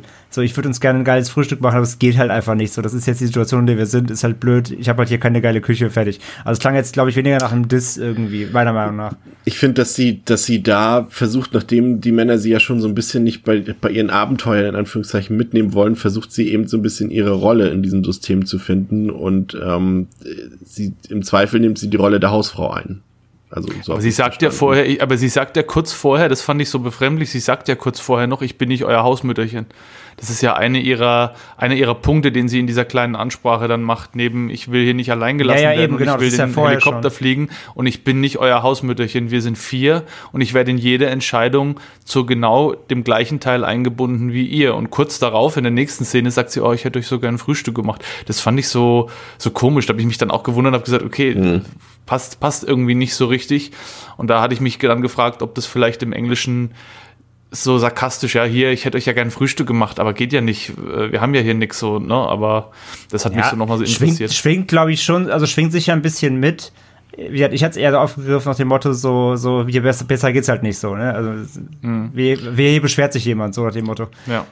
Bei, bei allem äh, Zwist, der da in dieser Gruppe vorhanden ist, finde ich aber tatsächlich ist genauso bemerkenswert, wie Romero dann natürlich auch so ein bisschen äh, Hoffnung machen will, weil bei all diesen Zwischentönen, die da vorhanden sind, äh, würde ich dennoch behaupten, dass die vier im Grunde vielleicht nicht auf emotionale, aber vielleicht auf rationale Basis gut zusammenarbeiten, dass zumindest es irgendwie funktioniert, vielleicht jetzt nicht diese Beziehung zwischen Steven und Francine funktioniert gar nicht und auch vielleicht nicht die, die Geschlechterrollen dort, aber zumindest das Überleben stellen sie eigentlich halbwegs sicher zu viert und sie bauen sich da ja tatsächlich ähm, auch zusammen was auf, was sie ja dann später auch verteidigen müssen, da kommen wir später noch zu, aber ich finde auch das zeigt zumindest, äh, da will Romero meines Erachtens offensichtlich zeigen, dass wenn die Leute solidarisch zusammenstehen und zusammenarbeiten und zusammen füreinander einstehen, dann kann man auch was schaffen, selbst in so einer Lage. So habe ich das zumindest verstanden. Pascal.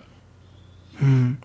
Ja, kann man definitiv so interpretieren. Ich muss da auch zugeben, an der Stelle, ähm, ich glaube, da bin ich jetzt immer nie, nie so interpretationsfreudig an den Film rangegangen, was jetzt auch diesen Aspekt angeht. Aber klar, prinzipiell äh, hast du vollkommen recht. Also die sind in, ja, sind in der Lage, sich das da äh, schick zu machen, haben natürlich auch eine für die Zombie-Apokalypse verhältnismäßig privilegierte Situation, dadurch, dass sie halt ihr Obergeschoss haben, dass sie gut abriegeln können und dann noch Zugriff auf ähm, ja, die kompletten äh, Auslegewaren der verschiedenen Läden innerhalb dieser Mall. Äh, also wir haben zumindest grundsätzlich zustimmen. Wir haben zumindest, wenn wir jetzt irgendwie so gerade nehmen wir mal als aktuelles Beispiel immer The Walking Dead, ähm, da ist es eben so, dass da auch die Gruppe von den Protagonisten, denen man folgt, sich auch vieles selbst kaputt macht ähm, durch fragwürdige Entscheidungen, was auch immer, mhm. oder durch durch sehr egoistische Verhaltensweisen. Und das Gefühl habe ich hier zumindest in dieser Schärfe ja. nicht sehen können. Also ich glaube schon, dass da Romero da auch bewusst äh, gezeigt hat, hier, äh, das soll dann soll der nicht ganz so ne und das darf man eh nicht vergessen, äh, dass äh, gerade bei diesen beiden Schnittfassungen diese die Romero-Version, die hat ja auch einen deutlich höheren Humoranteil als der Argento Cut. Und ich finde gerade in dieser dieser Romero-Version kommt eigentlich ganz gut zur Geltung, dass dass er auch ein Anliegen hat, da mit Hoffnung rauszugehen aus dem Film. Was ah, okay. wir auch später nochmal äh, gerne nochmal diskutieren können. Aber ich finde zumindest, dass er, dass das schon auch zur Geltung kommt. Also finde ich zumindest. Also ich sehe schon, dass die, die vier zusammenarbeiten und die vier äh, durchaus noch eine, ja, harmonisch ist vielleicht der falsche Ausdruck, aber eine zweckmäßig vernünftige Gruppe ergeben. Wollen Sie dir das anders, André? Mm, nee, sehe ich auch so. Also wie du gerade sagst, es ist tatsächlich durch die, es kommt durch die, durch die Schnittfassungen ein bisschen anders rüber. Also gerade in eben in der US-Cut und gerade auch in dem Workprint-Cut, in der Kann-Fassung, da fehlt, da ist im Mittelteil, ist da halt viel mehr Zwischenmenschlichkeit. Ich sag ja gerade eben schon, ähm, in diesem Mittelteil zwischen, wir haben die Zombies jetzt ausgesperrt und wir haben jetzt hier quasi unsere, unser Reich aufgebaut, ähm, bis dann die Rocker einfallen. Dazwischen gibt's in der Langfassung eben richtig viel Material, wo die Gruppe eben auch zusammenfindet. Da gibt es einen Moment, wo Peter, ähm, das ist dann als, als Roger auch schon tot ist, er wird ja gebissen, wird zum Zombie und wird dann erschossen von, ähm, von Peter. Da gibt es dann zum Beispiel einen Moment, gerade weil ja auch äh, Fran und, und Steve da ihre Reibereien hatten, ähm, wo Peter den beiden so ein, äh, so ein Candlelight-Dinner vorbereitet. Also da kocht er für die und so weiter und ähm, macht dann richtig schön und sie, sie, sie zieht sich ein schönes Kleid an und äh, dann sind sie, das ist glaube ich sogar dann auf, auf dieser Eisbahn da ähm, oder in der Nähe. Ähm, äh, ja, wie gesagt, essen sie dann und, und, und Peter sagt auch so dann, hier ist Abteil Essen, hier ist Champagner und der Abend gehört jetzt euch, ich, ich hau jetzt ab und gehe ein Buch lesen so. Und ähm, das sind schon dann solche, solche Zwischentöne drin, wo sich auch die Gruppe dann wieder, nachdem sie eben diesen ganzen Trubel hatten, mit, mit, auch mit Reibereien und, und mit viel, viel Action und viel, ja, auch knappe Geschichten, ähm, wo, wo dann wieder so eine kleine Harmonie erstmal stattfindet. Ähm, oder wo sie, wo sie zusammen in der Arcade-Halle sind, alle zocken irgendwie, das ist noch kurz bevor dann, ähm, bevor, bevor Roger dann stirbt wo sie noch mal so einen Moment des, des Zwischenmenschlichen erleben und was zusammen machen und, und, einfach ein bisschen Spaß haben und versuchen das zu vergessen, das Ganze. Ähm, das kommt halt schon raus. Und deswegen würde ich auch sagen, dass in der Romero-Cut mehr Hoffnung macht, weil Argento hat ja deutlich von diesem ganzen Kram zum Beispiel fast alles rausgeschnitten, also in der Hälfte fehlen fast 20 Minuten, glaube ich. Ähm, und den ja deutlich ge gestrafft hat und auf Action und Horror eben rein runter reduziert hat. Und da kommt das eben nicht so raus, finde ich tatsächlich. Da da wirkt dann auch das Ende später mehr wie so ein Aufbruch ins also Aufbruch ins Ungewisse ist es eh, aber du kannst eben durch den Film, finde ich, im Romero-Cut nimmst du mehr nachher so, es kann ja doch noch irgendwie was werden ja. und zumindest zu, vielleicht die, zumindest die letzten beiden Überlebenden können noch zusammengeschweißt was schaffen und im, im eingekürzten Argento-Cut, ähm, da wirkt das Ganze schon so ein bisschen Doomsday-mäßiger nach dem Motto, ob wir jetzt eigentlich hier sitzen oder wegfliegen, ist eigentlich auch ein bisschen egal. Ähm, das liegt auch ein bisschen echt in der Schnittfassung, finde ich, aber ja, aber so generell, wie gesagt, macht das schon viel aus. Ähm, in der US-Fassung auf jeden Fall kommt dieses, ähm, ja, wenn wir, wenn wir eine ruhige Minute haben, dann können wir auch noch irgendwie auch zumindest vielleicht eine Stunde an schönen Dingen erfreuen, kommt noch ein bisschen besser raus. Dominik, was mich interessieren würde, wir haben ja eben schon mehrfach erwähnt, dass äh, Francine ja schwanger ist und das ist natürlich ja eine bewusste Drehbuchentscheidung, dass sie schwanger ist. Kannst du dir vorstellen, das habe ich mir zumindest überlegt, ob diese Kinderfrage, diese Abtreibungsfrage, die der Film ja da fast nebensächlich so ein bisschen aufmacht, ähm, auch so ein bisschen die Frage stellt, ob man in diese Welt überhaupt noch ein Kind setzen will? Kann man schon so interpretieren. Ich würde noch gerne noch mal kurz auf die Sachen eingehen, die André gesagt hat, zu dem Mittelteil, zu diesem Momenten der Zerstreuung, die da in der Argento-Fassung stark eingekürzt sind und im Romero-Cut deutlich stärker rauskommen. Ich finde sowohl in der einen als auch in der einen anderen Fassung und im Romero-Cut sogar noch wesentlich deutlicher, finde ich eigentlich eher, dass die nochmal so diese ganze Trostlosigkeit und Aussichtslosigkeit unterstreichen, weil sie ja auch so ein bisschen zeigen, dass sich so eine gewisse Lethargie einstellt bei allen. Das sieht man auch in der Szene, in der Fran sich da so schminkt mit dieser Waffe. Die auch so ein bisschen befremdlich wirkt, also sich so auf dieses Mannequin äh, 40er Jahre, 30er, 40er Jahre Make-up schminkt mit dieser Waffe dann. Ich finde, da kommt relativ gut raus, dass obwohl sie da eigentlich alles haben, was sie brauchen, dass sie mittlerweile merken, dass es so eigentlich auch nicht weitergehen kann und dass diese ganze, dieser ganze Überfluss, in dem sie da leben und trotz allem, was sie sich da jetzt aufgebaut haben, in Anführungszeichen, dass zum einen Roger fehlt natürlich, das kommt, finde ich, ganz gut rüber. Und zum anderen merkt man so ein bisschen, okay, wo, wo, wo wollen wir jetzt damit hin? Also was ist jetzt der, was ist das Ziel davon? Sollen wir jetzt ewig hier in diesem Kaufhaus bleiben und sämtliche Kühlkammern leer fressen und alle Videospiele spielen und alles? Oder ähm, wie geht's weiter danach? Was, was, was ist ich unser Ziel jetzt bei dem Ganzen halt, ne? Mhm ich finde, der, der würde da tatsächlich unterscheiden. Ich finde tatsächlich, dass es, dass Francine die einzige ist, die eben nicht damit äh, leben kann, dass sie dort bleiben. Für sie ist es tatsächlich eher so eine, ja, eine triste Unterkunft. Es ist halt eine Unterkunft und sie muss irgendwie ihre Zeit totschlagen. Aber die drei Männer, die haben eben, das hatte ich vorhin schon mal gesagt, haben eben Bock auf Abenteuer und sie können so halbwegs kontrolliert diese, diese, diesem Abenteuer äh, äh, nachgehen, weil sie eben wissen, sie können dort zurückkommen, dann ist alles gut. Aber die drei für sich, glaube ich, haben schon Spaß in ihrer Situation, die sie dort haben. Und Francine ist die, die auch in dieser Hinsicht, auch in diesem Mittelteil, den, den André angesprochen hat, ist wieder die einzige, die außen vor bleibt und deswegen auch diese gelangweilte Schminkszene dort abbekommen hat. Gebe ich dir ein bisschen recht, glaube ich, weil die Männer, die, du, die überfallen den Waffenladen, freuen sich in Ast, die überfallen, die, also überfallen, Anführungszeichen, ne? Die, die, die knacken diese Kassen und stecken sich die Kohle ein, obwohl wir auch schon dabei sagen, so, naja, ich brauche was ja gar nicht, ne? aber scheißegal, man weiß ja nie und machen noch Poserfotos mit den mit der Überwachungskamera und so. Also genau, die die die das ist so, die die die suchen sich so ihre kleinen ihre kleinen äh, Späßchen und das ist quasi deren Open World Abenteuerspielplatz. Ja, genau, so ein bisschen der, der Open World Videospiel, wo die einfach machen können, was sie wollen, weil hält sie eh keiner auf. Gebe ich dir so ein bisschen recht, ja, hätte ich auch so gesagt. Ich habe ich habe jetzt auch weniger gemeint, dass sich irgendwie Steven und Peter unwohl fühlen oder sowas, aber ich finde für den Zuschauer kommt es raus, weil ich habe mich da immer bei diesen ganzen Szenen gefragt, okay, gut, die haben da jetzt ihren Spaß, aber das nutzt sich halt trotzdem alles irgendwann ab.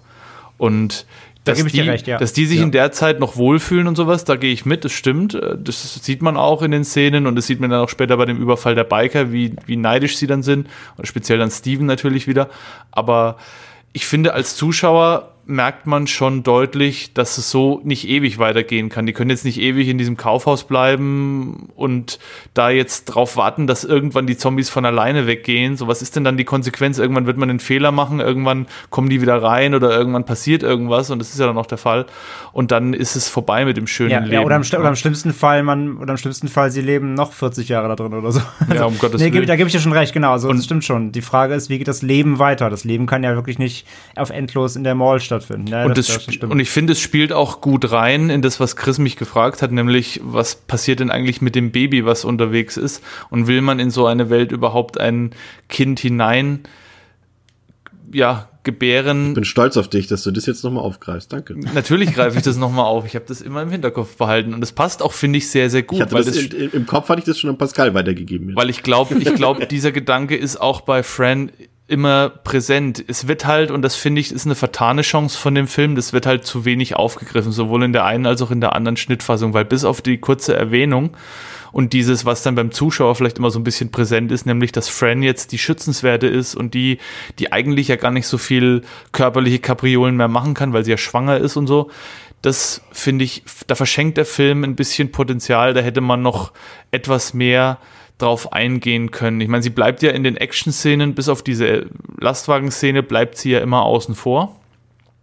Aber der Gedanke, dass sie jetzt ein Kind erwartet, der könnte noch so ein bisschen mehr, finde ich, hervortreten. Und ich weiß nicht, ob sie sich die Gedanken macht, weil sie ist ja auch die Person, die dann am Ende den, den starken Überlebenswillen hat. Und die von Anfang an, bei ihr gibt es ja keinen Zweifel. Sie will da weg Sie sagt sich, okay, jetzt ist hier äh, die Scheiße durch den Ventilator geflogen, ich bin jetzt weg, ich weiß, wie man den Helikopter fliegt und ich will weitermachen. Also bei ihr kommt ja keinerlei Tristesse oder irgendwie Zweifel. Unwillen zum Leben auf oder Zweifel oder so. Und ich finde, daran erkennt man schon gut, dass sie als Mutter, und das ist wahrscheinlich auch der normale Instinkt, ihr Kind beschützen will und auch dieses Kind zur Welt bringen will. Und keinerlei Bedenken hat, auch in dieser kurzen Sequenz, als es um die Abtreibung geht, macht sie ja keinerlei Andeutungen oder Anstalten, dass sie da auch nur im entferntesten drüber nachdenkt, dieses Kind ja, töten zu lassen im Endeffekt. Und das finde ich, finde ich sehr, sehr stark, die Entscheidung. Sie ist sich sehr sicher und sie wird auch nicht als, ja, so unsicheres Mütterchen dargestellt und sie sagt ja auch dann noch zu den Jungs, ich will nicht, dass ihr mich jetzt anders behandelt, nur weil ich schwanger bin. Ich bin trotzdem noch genauso wie vorher und ich möchte nicht von euch jetzt irgendwie mit Samthandschuhen angefasst werden. Aber als Zuschauer jetzt nicht aus Friendsicht, als jemand, der jetzt nicht davon betroffen ist, muss man sich natürlich schon die Frage stellen, ist es jetzt besser, die Menschheit einfach aussterben zu lassen in dem Moment und zu sagen, okay, wir haben unsere Chance auf Leben verwirkt, wir haben bewiesen, dass wir es nicht packen wir haben es auch jetzt nicht verdient zu überleben, lass die Zombies ruhig alles überrennen, irgendwann gibt es nur noch Zombies und dann überleben halt nur noch Kakerlaken und Vögel und irgendwelche anderen Tiere. Oder geht man genau den umgekehrten Weg und sagt, nein, wir entscheiden uns fürs Leben, gerade jetzt zeugen wir eine Generation, die es besser machen kann. Wir geben unseren Kindern das Rüstzeug mit an die Hand, mit dieser Situation fertig zu werden und trotz der Widrigkeiten dieses Geschenk leben, also es wird sehr, oh, sehr dick aufgetragen, aber ihr wisst, was ich meine, dieses, dieses Geschenk des Lebens trotzdem anzunehmen und nicht einfach so wegzuwerfen, nur weil wir uns jetzt in einer zunächst mal aussichtslos scheinenden Situation befinden. Das ist eine interessante Frage, aber da hätte der Film, finde ich, mehr draus machen können. Ich habe hab da einen Hot Take mhm. und den gebe ich jetzt an Pascal weiter. Ähm, und zwar, das kommt jetzt nicht von mir, das habe ich, hab ich gelesen. Da hat jemand äh, geschrieben, dass äh, Francine, weil äh, äh, Dominik hat es eben ganz gut gesagt, äh, dass sie ja sagt, dass sie nicht anders behandelt werden will, nur weil sie jetzt schwanger ist. Ähm, lustigerweise behandelt sie sich selbst auch nicht anders, obwohl sie schwanger ist. Da, wenn man genau aufpasst, sieht man sie durchaus äh, ordentlich bechern in dem Film und Schmuckt auch, äh, auch und auch ordentlich rauchen in dem Film. Und 1978 war das eigentlich schon äh, durchaus bekannt, glaube ich, dass äh, das äh, für Komplikationen in der Schwangerschaft sorgen kann. Aber das scheint dir recht egal zu sein. Und da hat jemand den Hottake aufgestellt, dass das eben darstellt, dass äh, selbst Francine in dieser Situation äh, eher egoistisch ist und nur auf sich selbst schaut und nicht an andere denkt, eben an das Baby in ihrem Bauch. Pascal, fang damit was an. Puh, ja. Du kriegst ähm, halt die Hottakes alle ab. Ja, ich merke schon, aber macht ja nichts. Ist aber auch prinzipiell. Äh, lässt sich erstmal schwer was gegen sagen, weil grundsätzlich, ähm, ja, ist richtig so. Ist mir jetzt ehrlich gesagt aber auch gar nicht so bewusst gewesen. Ich glaube aber auch immer, wenn ich den Film gucke, ich verdränge dann ab einem gewissen Zeitpunkt äh, die, ähm, äh, die Schwangerschaft und ich würde jetzt mal vielleicht sogar einen Gegen-Hot-Take zumindest in den Raum stellen als theoretische Möglichkeit, dass vielleicht der Film auch selber ein bisschen vergisst, dass Francine schwanger ist äh, oder zumindest, dass ähm, sich, sag ich mal, im Drehbuch seltener in der Charakterzeichnung von Francine widerspiegelt, als äh, es wahrscheinlich realistisch wäre oder was heißt realistisch, aber ähm, angebracht wäre, um da die Figur so entsprechend zu zeichnen, wie Romero sich das gedacht hat. Ähm, Würde ich jetzt mal so einfach als äh, Gegen Szenario so in den Raum stellen, was auch sein könnte. Aber es kann auch gut sein, dass tatsächlich Romero sich gedacht hat, so wir haben hier zwar eigentlich die Figur, die offensichtlich jetzt mit sich selbst natürlich auch noch mal besonders umgehen muss, einfach um da das äh, Kind, das offensichtlich geboren werden soll, äh, entsprechend zu schützen. Aber sie gibt halt, ja, scheißt halt drauf, einfach nur, weil, mein Gott, jetzt ist halt äh, hell is loose so, die Kacke ist am Dampfen aber das beißt sich dann natürlich auch so ein bisschen mit der Grundidee, dass sie halt, ne, wie wir eben gesagt haben, sie möchte das Kind ja eigentlich behalten und mm, deswegen weiß ich nicht, da schwimmt das vielleicht ein bisschen. Ja, es kann natürlich ja. sein, dass das Drehbuch da sich nicht so ganz einig ist, was man da in, in, bezüglich dieses Themas mit der Figur anstellt, mm. ist ja das, was mhm. Dominik schon sagt, dass der Film das sehr interessante Thema letztendlich viel zu wenig ausspielt dann, ne? Ja. Ähm, die nächste Sache, die Dawn of the Dead ja auch so ein bisschen, allerdings auch schon Night of the Living Dead so ein bisschen angeführt hat, ist natürlich dieses Motiv, dass zwar die Zombies ja die Hauptantagonisten äh, sind in diesen Szenarien, generell ja im Zombie-Film ähm, oder auch im infizierten Film, ähm, aber tatsächlich letztendlich immer der Mensch es ist, ähm, der sich quasi selbst zerstört und nicht die Zombies.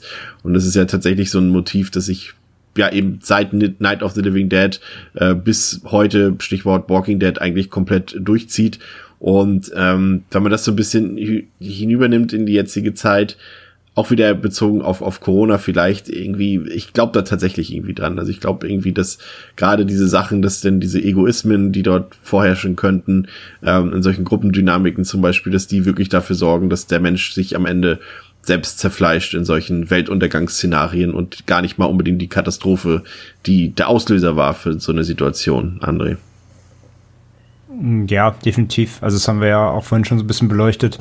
Ich glaube, die Parallelen kann man da schon ziehen. Ich meine, wie gesagt, äh, aktuell ist in der, in der Pandemiesituation, du sagst den Leuten, fahrt nicht in Skiurlaub, Leute fahren Skiurlaub, ja, also geht nicht ins Einkaufszentrum und kuschelt, Leute gehen kuscheln. Also das wäre wahrscheinlich der Zombie-Apokalypse genauso. So, denkt an, der Nachbar ist ein Zombie, geh nicht, geh nicht hin und umarme ihn, Nachbar geht hin und umarmt ihn. Also es, die Leute wären wahrscheinlich trotzdem wieder so egoistisch und ähm, würden freiwillig sich ins äh, Verderben stürzen, sodass innerhalb von drei Tagen die halbe Welt wahrscheinlich äh, zombifiziert wäre. Also das kann ich mir tatsächlich äh, ganz, äh, ganz ironiefrei wirklich vorstellen, dass es genauso kommen würde. Von daher, ähm, ja, natürlich. Und letztendlich, wenn, wenn dann so eine Situation da ist, ich meine, habe ich eben schon auch gesagt, so Klopapier-Thema, so ist, wie gesagt, ein plumpes, aber perfektes Beispiel.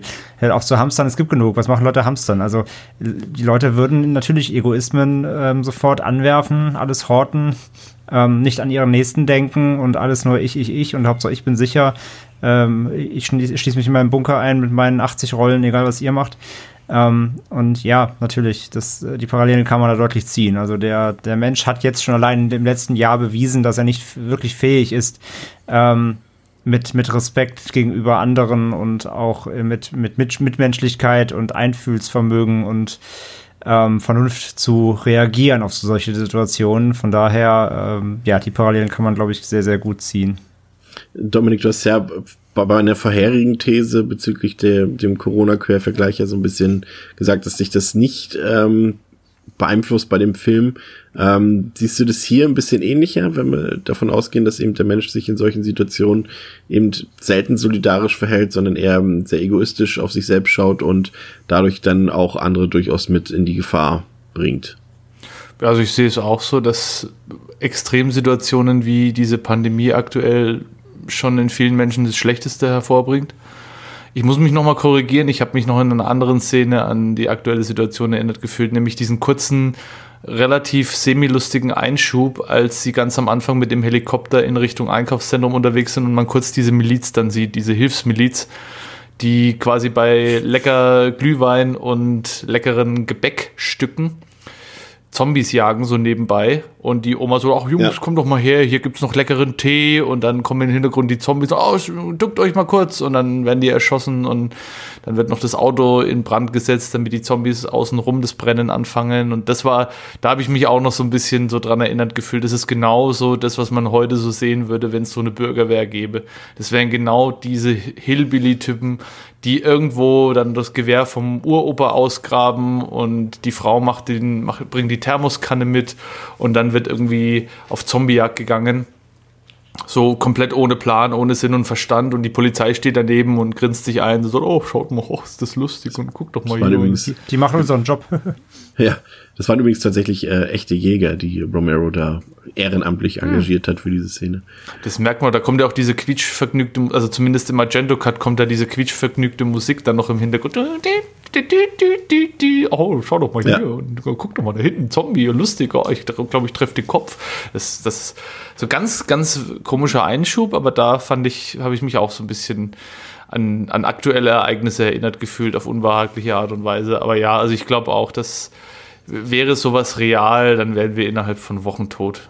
Vielleicht nicht mal sogar Wochen, vielleicht sogar Tagen. Also es ist wirklich, weil die Leute sich so auf sich fixiert und ich meine, in so einer Situation, wo der Tod allgegenwärtig und wesentlich präsenter ist als in unserer jetzigen Situation, ist es nochmal, glaube ich, eine Spur extremer, aber da kann man schon durchaus Parallelen ziehen in dem Bereich. Aber auch da muss ich sagen, durch diese ganze Zombie-Thematik war das für mich zum Glück noch abstrakt genug, dass ich mich da nicht ständig dran erinnert gefühlt habe. Wenn man drüber nachdenkt, dann ist es schon so auf jeden Fall.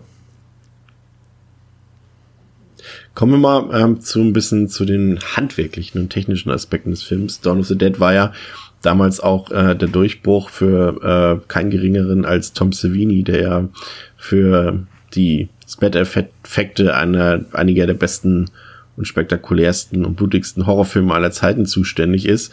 Und ähm, der war ja hier engagiert für die äh, Spezialeffekte, für die blutigen Spezialeffekte, hat nebenbei auch noch mit seinem ähm, Freund Tasos Stavrakis auch die Stunts gemacht, ähm, obwohl sie da null Erfahrung mit hatten und sie haben es so ein bisschen als Experiment angesehen. Es gab halt kein Geld äh, in der Produktion für echte Stunt-Profis und deswegen haben die beiden das auch noch übergenommen. Ähm, also fast sämtliche Stunts, äh, die irgendwie mit äh, Menschen, die sich hätten verletzen können, zu tun haben, haben die beiden absolviert und äh, da äh, fand ich es interessant, zum Beispiel gesehen zu haben, dass ja das, was, sag ich mal, was heute am ehesten vielleicht negativ auffällt, ist vielleicht so ein bisschen die Optik der Zombies selbst. Du hast zwar natürlich so diese drei, vier Trademark-Zombies, die ja auch so ein bisschen berühmter geworden sind, sei es auf den einzelnen DVD oder, oder Blu-ray-Covern oder auf den Kinopostern. Ähm, aber im Prinzip sehen die ja schon alle sehr identisch und relativ aus heutiger Sicht dezent geschminkt aus. Ist ursprünglich eigentlich mal graue Farbe gewesen, äh, die Tom Savini vorgesehen hat, aber er hat selber gesagt, das hat sich leider als Fehler entpuppt, da die späteren Grautöne im Endergebnis eher einen Blauton ergeben haben. Und uns ist ja schon aufgefallen, Pascal, äh, dass die doch sehr rudimentär geschminkt waren auch. Das waren ja alles Statisten, die haben alle, das hatte ich gelesen, einen Dollar bekommen, einen Donut und ein Fanshirt von Dawn of the Dead als Bezahlung. und ähm, das zum Beispiel, dass bei vielen Zombies zum Beispiel die Hände oder alle anderen Körperteile, die nicht zum Kopf gehören, gar nicht mehr blau angemalt waren. Aber ich glaube, da sind wir uns einig, das ist maximal das Einzige, was man den Effekten auch heute noch vorwerfen kann, oder? Also ich finde, die sehen nach wie vor alle noch ziemlich gelungen aus für 1978. Vielleicht ist das Blut ein bisschen zu pompös, aber ich muss sagen, an den Splatter-Szenen äh, konnte ich mich auch dieses Mal wieder nicht satt sehen, Pascal.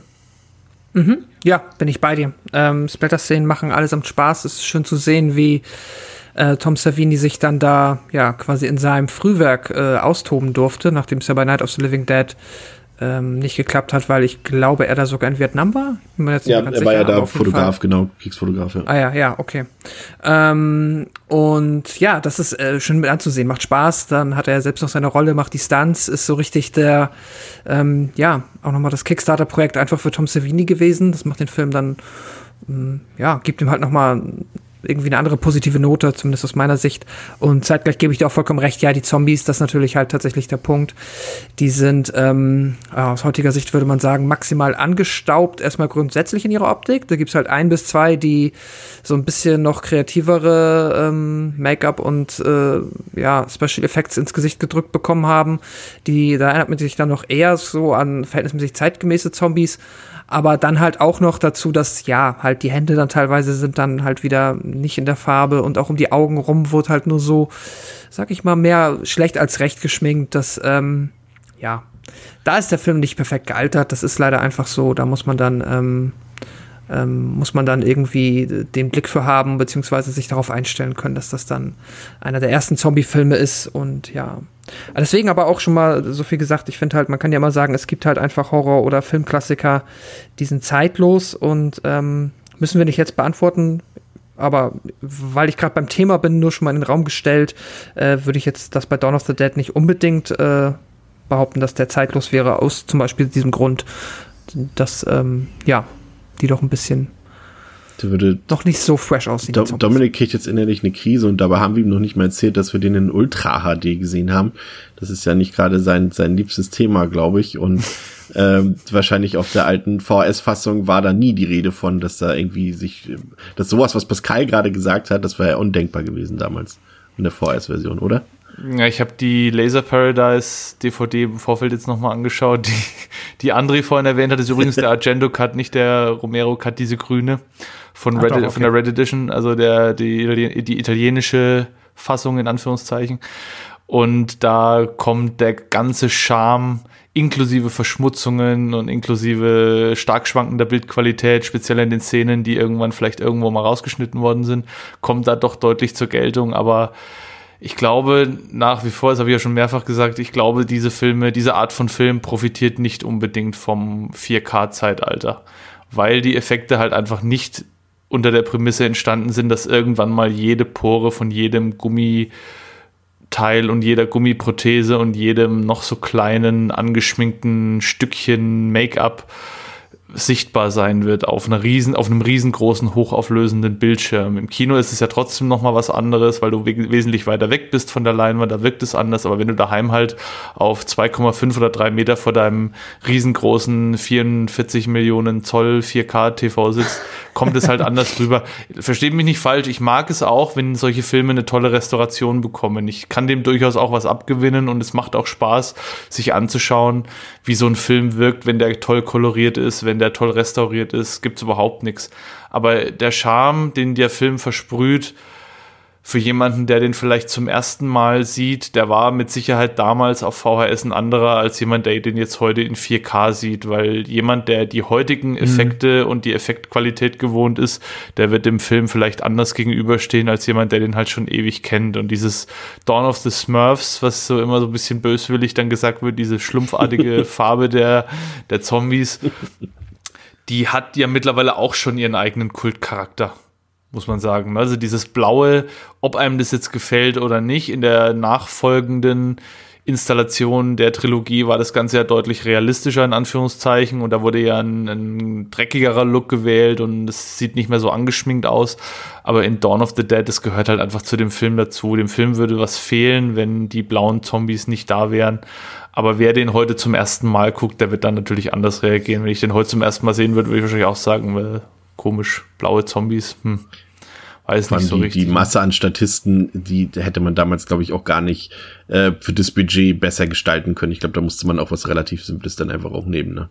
Ja, und der, das waren ja durchaus nicht wenige Statisten.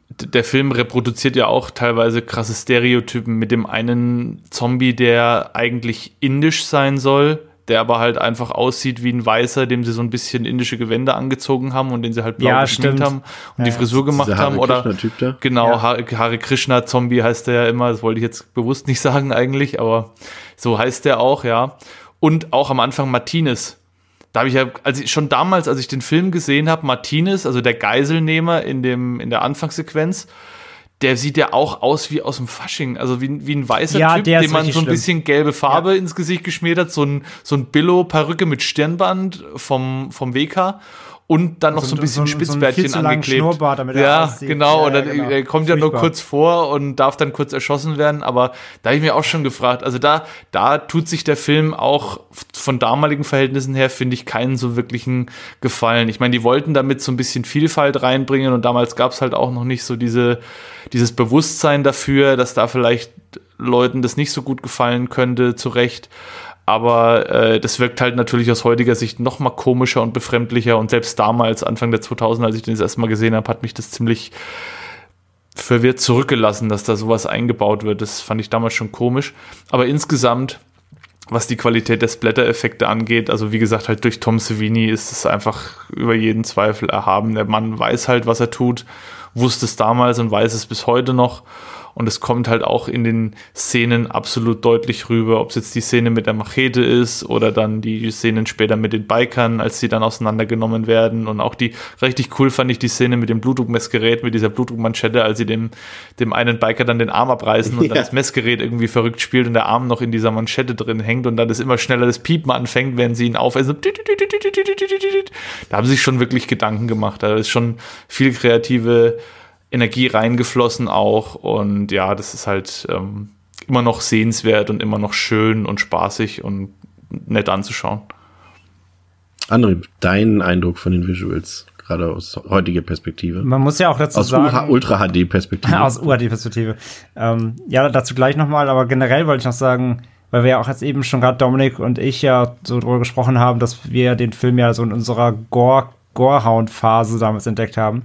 So rückblickend muss man ja auch einfach mal sagen, so krass viel Splattern tut er ja eigentlich auch gar nicht. Also er hat halt vor allem diesen den Biker-Part, wo es ja dann einmal so richtig ausufern wird.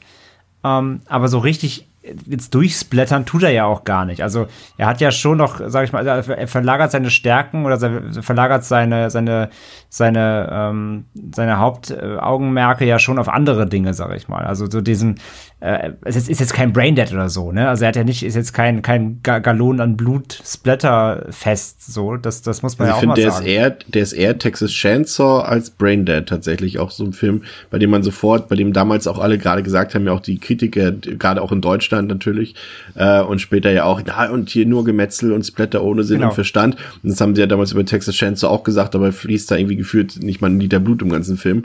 Und ganz so drastisch ist es natürlich bei Dawn of the Dead nicht. Nee, der klar, hat natürlich also- schon viel ja. Blut, aber der ist bei weitem nicht das Splatterfest, zu dem man den zwischenzeitlich mal gemacht hat, ja. Man könnte auch fast sagen sogar, dass der gerade in dem, in dem Bi- Biker-Teil dann, dass der Splatter dann eigentlich sogar fast so aufgesetzt wirkt, weil der Rest davor, klar gibt's mal Kopfschüsse und, und ganz am Anfang, als der, als der ähm, eine Kopf da abge, abgeschossen wird und so, mal ein Biss hier und da. Klar, es gibt, es gibt ein paar blutige Effekte und halt vor allem viele Einschüsse und so weiter. Ähm, aber ich finde diese, diese Biker-Montage dann, die, die wirkt so fast wie auch aus der Luft gegriffen, weil es da plötzlich so richtig drastisch wird, obwohl das vor, davon vorher gar nichts zu sehen war. Das wird zwar auch mal so ein bisschen. Hebt ihr das nochmal auf? Bisschen befremdlich fast, ja. Bitte? Hebt ihr das nochmal auf? Kommen wir gleich Ja. nochmal zu. Ja. Nee, ansonsten aber, ja, ihr habt im Grunde alles schon gesagt. Die, die Effekte an sich äh, von Savini sind super. Wenn die da die, die Eingeweide rausreißen, das ist echt immer noch ganz schön, ganz schön eklig und saftig und da alles äh, schön wegsnacken. Ähm, auch hier Kopf ab und mit der Machete und äh, das ist schon alles sehr, sehr ordentlich. Wie gesagt, also optisch gibt's da eigentlich nichts zu meckern, selbst in 4K. also das geht eigentlich schon auch klar. Ich meine, natürlich, natürlich sieht man noch mehr, dass es Effekt ist, aber die Effekte, sage ich ja, die sind so gut, dass es, dass es trotzdem immer noch wirkt. Und da, da, allein das lobt ja nur die, die Effekte von Savini, weil man, weil man es trotz der neuen Abtastung immer noch äh, sehr gut gucken kann, ohne dass es albern wirkt. Da sind eben die Masken der Zombies selbst oder die Schminke natürlich äh, weit dahinter. Ähm, ich muss aber auch sagen, bin da bei Dominik, es gehört auch so ein bisschen dazu. Und ich, ich finde vor allem, was, was ist, also was da, was das Positive an diesen ähm, sehr schlichten Masken, sage ich mal, ist so ein bisschen, finde ich, dass die Zombies so, ähm, wie kann ich es ausdrücken? Sie wirken irgendwie noch wie so eine homogenere Masse, die eigentlich Ja. so sehr, sehr, sehr blass bleibt. Sie ist einfach da und bedrohlich, aber sie hat jetzt, sie sticht nicht heraus, bis auf das gerade eben diese, Posterboy-Zombies natürlich halt. Ähm, aber sonst ist es einfach so eine homogene Masse, die nicht besonders raussticht.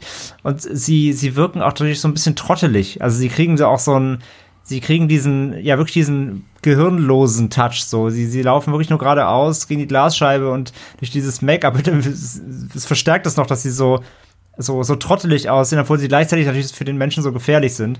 Ähm, Findest du, da, da mal einen Zwischenton Ja. abgefragt, ähm, äh, gerade weil du es jetzt sagst, ähm, das kommt ja tatsächlich häufiger vor, dass Romero das einbaut. Ich erinnere mich immer an ähm, die Szene, in äh, die der Zombie in diesen Brunnen rückwärts reinfällt zum Beispiel Ja. und sowas.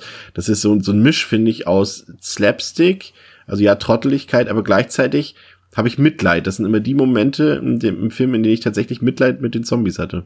Das kommt ein paar Mal vor, dass sie sich so auch mit dem, mit der Rolltreppe zum Beispiel und so.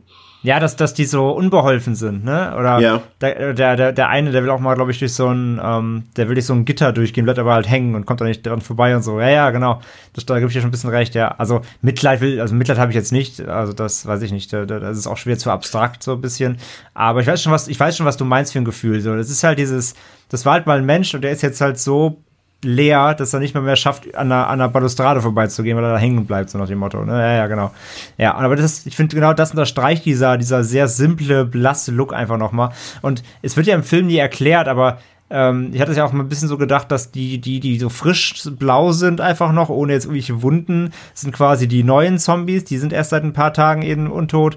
Und halt die vergammelten mit halbem Gesicht, so wovon es eben so, zwei, drei gibt, das sind eben die, die schon seit 20 Wochen da im Schrank gammeln irgendwie. Das sind die Statisten, die am längsten im Set sind, ja. Nee, aber das, ist- das ist also zeitlich auch gesehen vielleicht die, die schon am längsten verwandelt sind und eben ähm, schon angefault sind.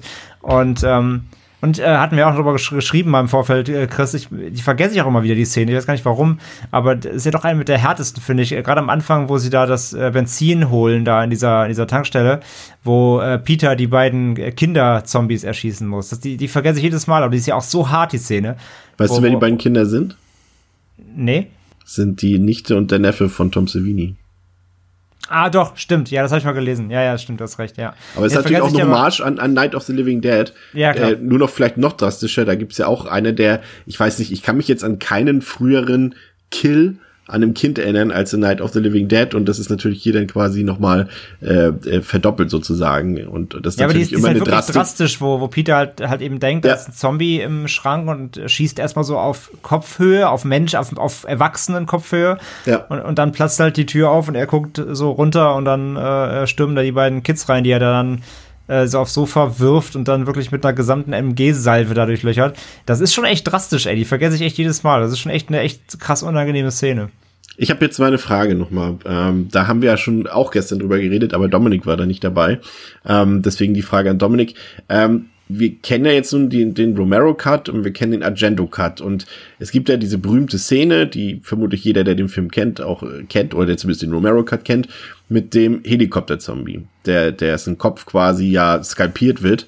Und ähm, das war irgendwie auch ein Freund, irgendwie, glaube ich, von Tom Savini, über den sie sich auch mal lustig gemacht haben, weil er eh so einen flachen Kopf hat oder so eine, so eine, so eine flache Stirn, dass sie ihn dann für diese Szene besetzt haben.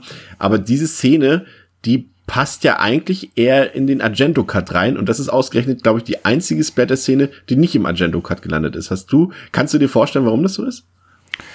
Wahrscheinlich, weil die nicht besonders gut gemacht ist, finde ich zumindest. Also die sieht, die wirkt auf den ersten Blick schon krass, aber es ist ja auch nur so dieses obere Stück, was dann von dem Helikopter-Rotorblatt da abgetrennt wird und man sieht, finde ich, relativ deutlich, dass sie ihm da halt den Kopf nochmal deutlich länger geschminkt haben und dass da oben halt einfach sowas drauf sitzt, wo dann diese Scheibe davon abgeschnitten wird.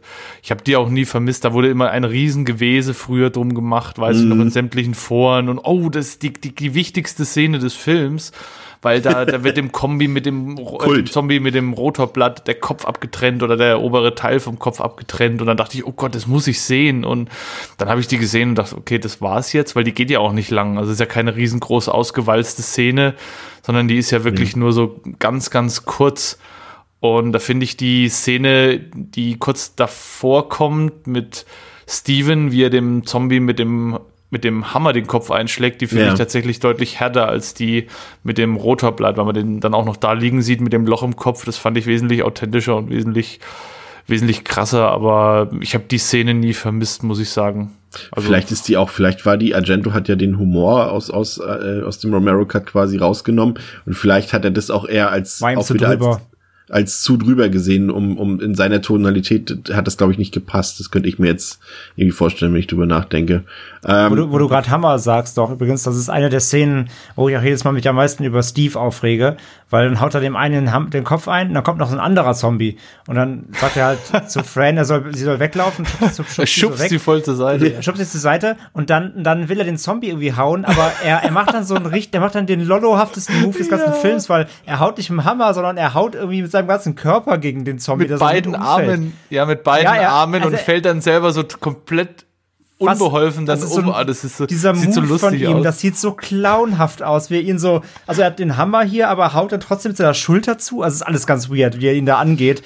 Da denke ich mir das mal so, was bist du denn eigentlich für ein Lappen? Ja, und danach schießt er ja fast noch, schießt er ja fast noch Peter. Und dann kommt Roger, Peter, genau, schlägt ja. ihm die, die, die Waffe weg aus der Schussbahn und er schießt dann diesen, diesen Holzfällerhemd-Zombie dann ja. Das Ja, sagt- genau. Die Szene tut Steves Charakter auf jeden Fall nicht besonders gut, nee, gar nicht. um ihn da irgendwie vielleicht ein bisschen ernsthafter zu etablieren oder so, sondern es trägt wirklich noch dazu bei, dass man sich denkt, was bist denn du für ein Pfosten, ey.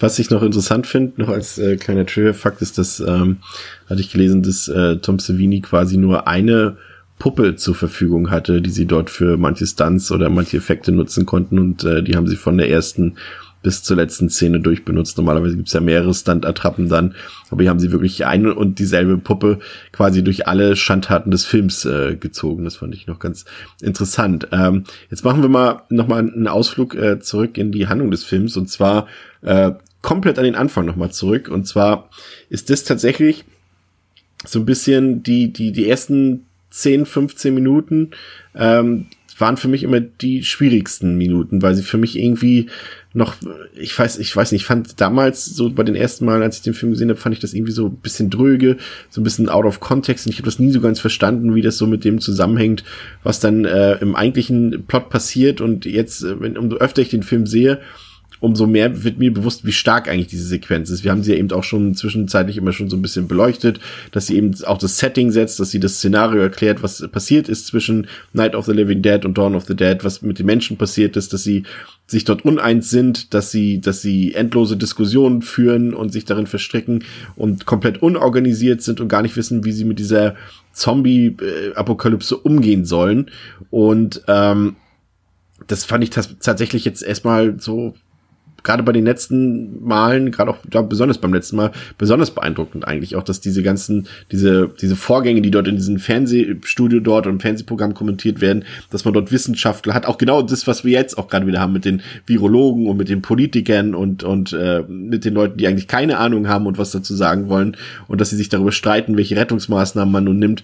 Und parallel dazu eben dieses, dieses, ähm, Stürmen dieses, dieses Housing Projects, was ja auch so ein bisschen, äh, das habe ich mir jetzt nicht ausgedacht, aber das ist tatsächlich, habe ich das gelesen, dass es auch nochmal eine Anspielung an Night of the Living Dead ist, mit diesem Rassismus, äh, mit dieser Rassismuskritik, dass dort eben hier so ein Housing Project gestürmt wird, wo vornehmlich afroamerikanische äh, Bevölkerungsteile wohnen zum Beispiel. Und ähm, dieser, dieser Schnitt diese Montage quasi aus diesen beiden Teilen, äh, finde ich mittlerweile eigentlich ziemlich genial, muss ich sagen. Auch wenn sie irgendwie nicht noch nicht so rein visuell und rein vom, vom Tempo her nicht ganz zum Rest passt. Aber ich finde, das setzt einfach ein starkes Zeichen zu Beginn, Pascal.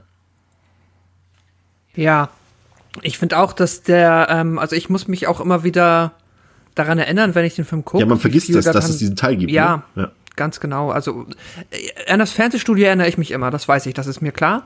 Ähm, den Teil danach, den vergesse ich dann doch mal ganz gerne und bin dann immer wieder, ähm, ja, quasi ein wenig erstaunt darüber, dass dann doch ein bisschen mehr Zeit vergeht, bis wir ähm, uns dann ja in den Hubschrauber begeben und äh, durch die Gegend fliegen.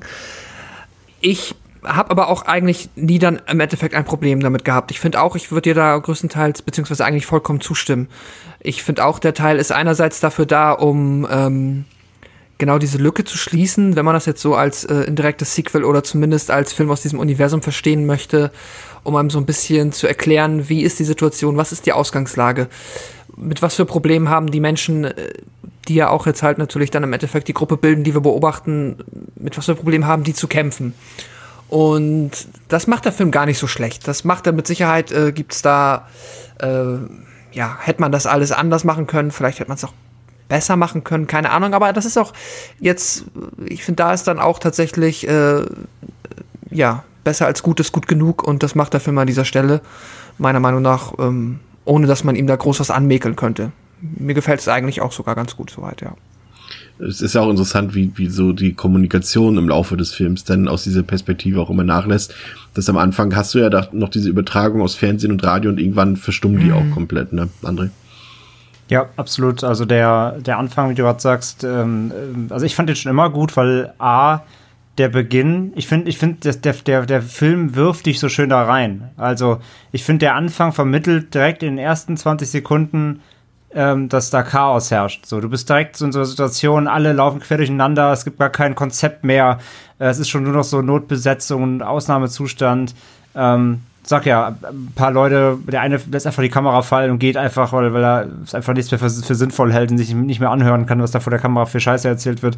Ähm, und alles wirkt so richtig, richtig durcheinander schon und, und ähm, ja, so richtig, richtig verloren halt. Und ich finde, das macht der Film halt direkt in den ersten Sekunden schon, schon klar und wirft dich da einfach mitten rein, anstatt so einen langen Aufbau zu machen mit so. Und dann gab es eine, einen Ausbruch von einem Zombie-Virus oder so. Also keine Ahnung, der, der schmeißt sich einfach mitten rein und das, das, das klappt halt, finde ich, echt gut. Und ähm, dieses Hausstürmen da am Anfang finde ich halt, äh, finde ich mega. Und die, das, das, die ganze Szene ist nicht nur rein jetzt von der Action her oder, oder von, von der, vom Ablauf gut, sondern der ist ja auch super wichtig schon mal für Peter und, und äh, für Roger, für die ihre Charakterentwicklung, weil da schon super viel passiert. Zum Beispiel bei, bei, bei Roger merkst du ja allein da schon, ähm, also da, daran kannst du ja ableiten, warum er später so durch durchknickt immer weiter. Ne? Also er muss direkt am Anfang, ist ja hier sein, sein junger Kollege da, der Blonde, der direkt neben ihm erstmal einen Kopfschuss kriegt. Äh, dann muss er halt mit ansehen, wie der zweite Kollege dann da in dem, in dem Zimmer, ähm, nachdem er da den, den Zombie erledigt, sich selber dann richtet. Also der, der, Stopp, der jetzt der machen wir kurz ja, den Inset den ich ja. vorhin, den ich vorhin machen wollte. Und da haben wir ja festgestellt beim Vergleich der beiden so, Stieffassungen, ja. dass es äh, ja tatsächlich aus unterschiedlichen Gründen quasi passiert, weil einmal war es die Ladehemmung und einmal war es die Aussichtslosigkeit der Situation, ne? Genau, also im Ähm, Im Argento-Cut wirkt es eher so, als ähm, würd, würde er nicht schießen wollen. Wollen, genau. Genau, und im längeren ähm, US-Cut hat er halt offen, also wird halt offensichtlich gezeigt in zwei, drei Sekunden Szenen, wie seine Waffe Ladehemmungen hat und er deswegen nicht schießen kann. Genau. Ja. Also da, da, machen halt wenige Sekunden direkt ganz anderes Bild der Situation aus, aber das Resümee ist halt das gleiche. Er, er, er, er fällt dann quasi hin und muss dann den Zombie mit der, mit der Handfeuerwaffe erledigen, so aus kürzester Distanz.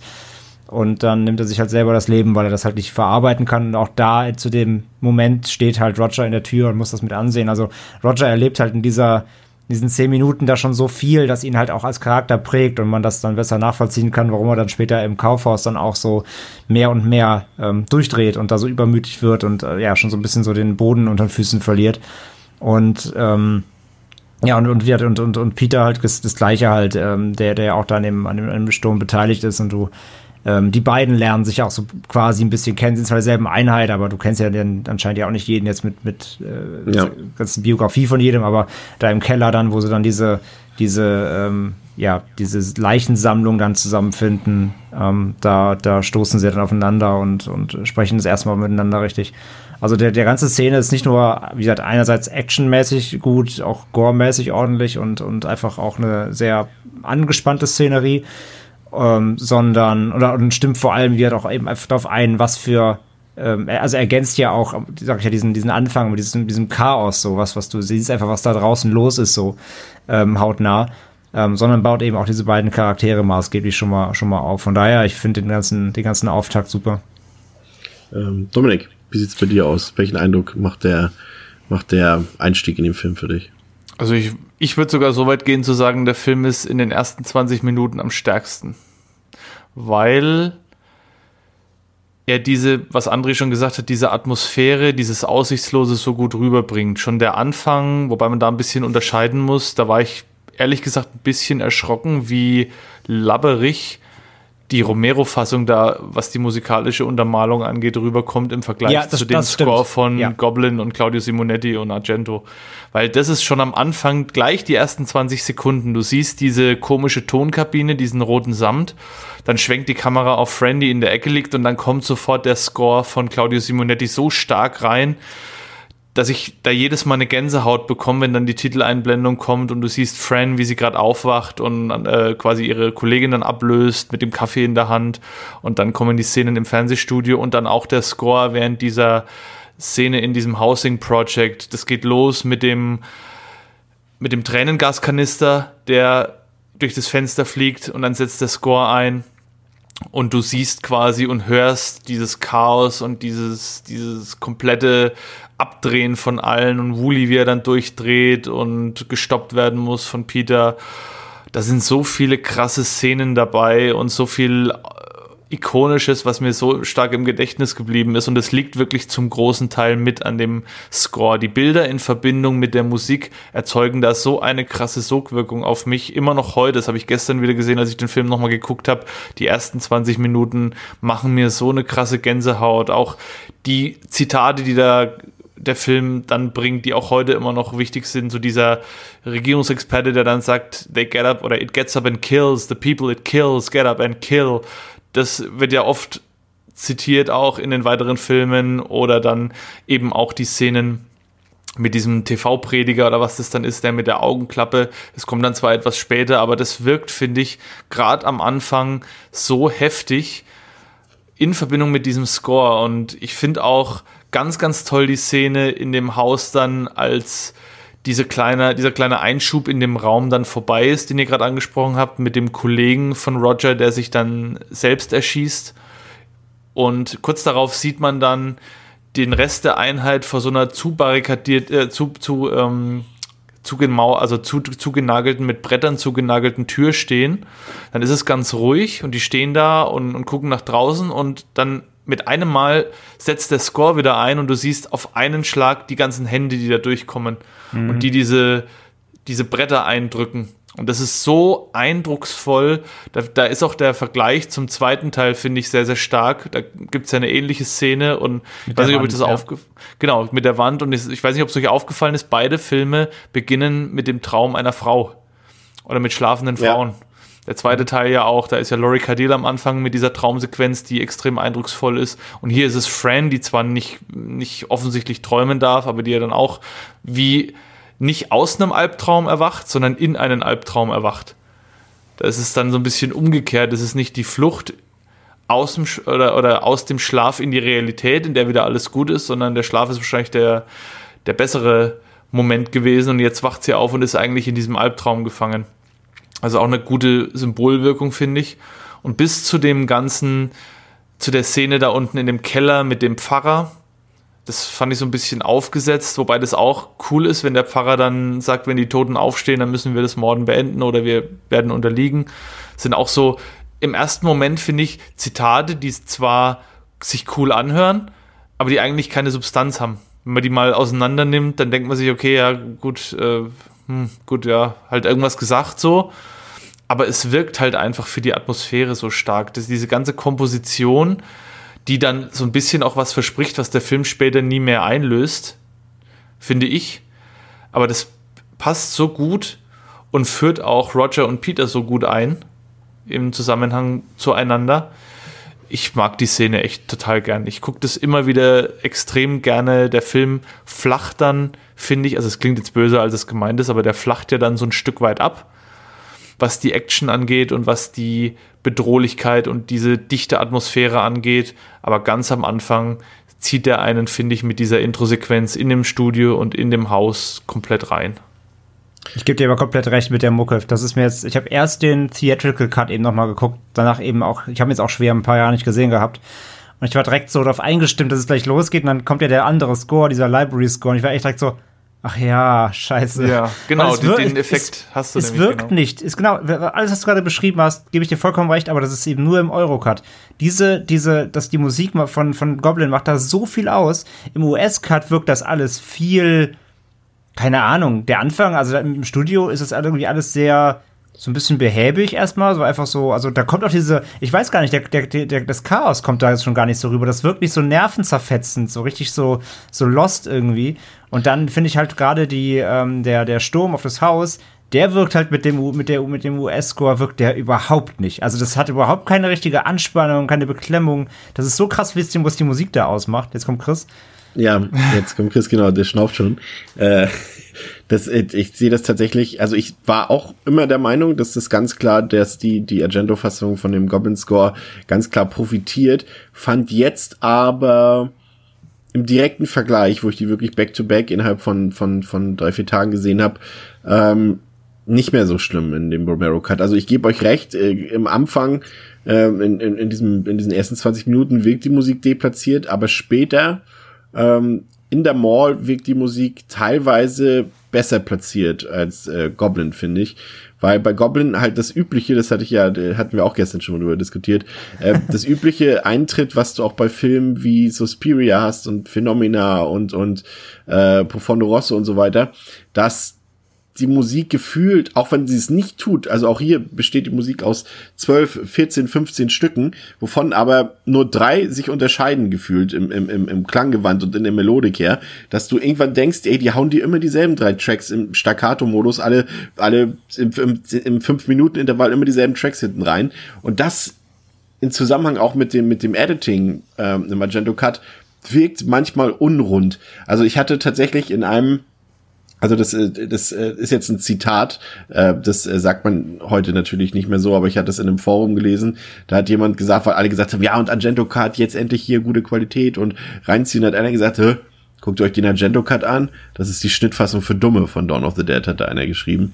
Und ähm, ich würde das jetzt, also die Wortwahl würde ich natürlich nicht benutzen, aber äh, in gewisser Weise stimmt es schon ein bisschen. Also diese, das, diese Soundtrack-Wahl, diese Score-Wahl, die bestätigt das auch so ein bisschen. Das ist einfach so dieses treibende, hier muss künstlich Spannung erzeugt werden, selbst in Szenen, wo gar keine Spannung ist. Und das ist immer das Problem bei Goblin, dass die Musik dann auch eingesetzt wird, wenn es vielleicht mal ein bisschen ruhiger zu sich gehen sollte, wo es vielleicht mal ein bisschen entspannter gehen sollte. Und das hat für mich tatsächlich der Romero-Cut. Aber der hat dann wiederum diese wenn es notwendig ist, nicht diese Spannungsmusik drin. Also äh, ich glaube, beide Versionen sind musikalisch nicht perfekt, haben beide ihre Stärken, aber zumindest was die ersten 20 Minuten angeht, würde ich euch recht geben. Da ist äh, die Fahrstuhlmusik, äh, Entschuldigung, die Bibliothekmusik äh, deplatziert.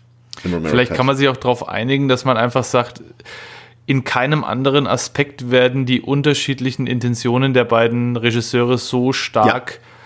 Bewusst oder kommen einem so stark ins Bewusstsein wie beim Score.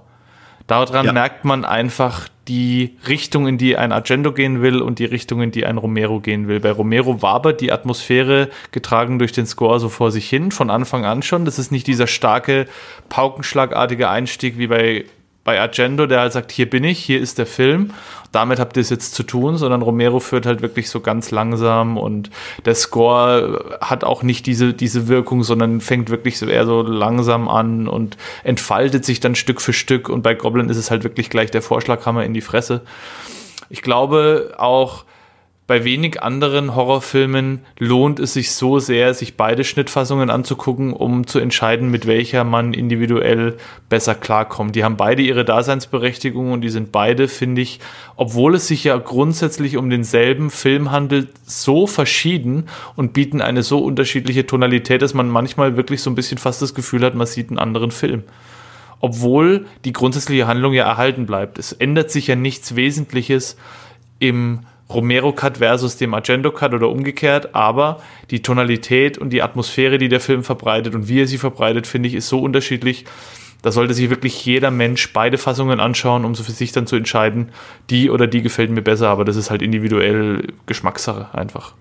Ja, dann greifen wir das Thema mal vorweg. Ähm, die Frage nach der besten Schnittfassung ist natürlich, wie du schon sagst, Dominik, natürlich subjektiv und man sollte tatsächlich, um sich da zu entscheiden, auf jeden Fall ähm, zumindest die zwei Hauptschnittfassungen angucken. Nochmal als kurze Zusammenfassung. Also es gibt quasi drei offizielle Schnittfassungen. Das ist zum einen der US-Kino-Cut, den wir hier als US-Cut bezeichnet haben oder als Theatric, Theatrical Cut oder als Romero Cut.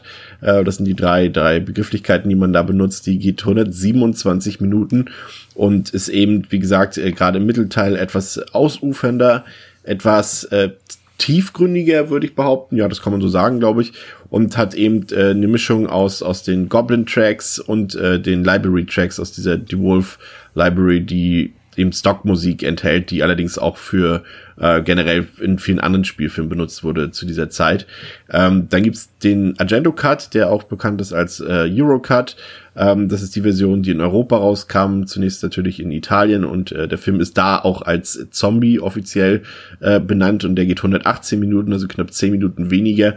Und dort fehlen vor allem eben die humoristischen Einlagen, die ähm, Romero sich noch erlaubt hat und auch Teile der Charakterentwicklung sind so ein bisschen rausgeschnitten. Also hier liegt das Hauptaugenmerk äh, komplett auf Horror und Action und enthält auch nur die Musik von Goblin. Und dann gibt's noch den Can-Cut beziehungsweise Extended Cut, der fälschlicherweise sehr oft als Director's Cut äh, bezeichnet wird, was aber tatsächlich nicht ist. Der Director's Cut ist die US-Kinofassung und äh, der Can Cut beziehungsweise der Extended Cut ist eher so eine Art Workprint, also quasi einfach alle Extended Scenes oder die Deleted Scenes, die es noch gab, noch mal oben drauf geklatscht gefühlt. Und größtenteils äh, auch mit dieser Library-Musik unterlegt. Ich glaube, in ein, zwei Szenen kommt noch das Main-Theme von Goblin vor, wenn ich mich nicht ganz mhm. irre, aber da waren andere, da waren wir uns ja nicht so ganz sicher. Äh, können wir gleich noch was zu sagen. Und dann gibt's natürlich noch die berühmt-berüchtigte Schnittfassung, die wir hier gar nicht weiter groß besprechen wollen. Den, den Ultimate Cut, den, den Dominik auch vorhin schon mehrfach angesprochen hat, der ja dann von, von Oliver Krekel für Astro äh, bestehend aus allen erhältlichen Szenen, die es irgendwo zur Verfügung gab. Äh, wahrscheinlich haben sie noch Szenen aus dem Making of genommen. Ich weiß es nicht, das muss, muss Dominik mal äh, beurteilen. Aber der geht ja 150 Minuten, der Ultimate Cut. Ja, so um den Dreh. Ich habe den ausgemacht, weil als die ersten Soundtrack-Sprünge kamen zwischen Goblin Score und dem Library Score, habe ich dann gedacht, nee, kann ich ja. nicht geben.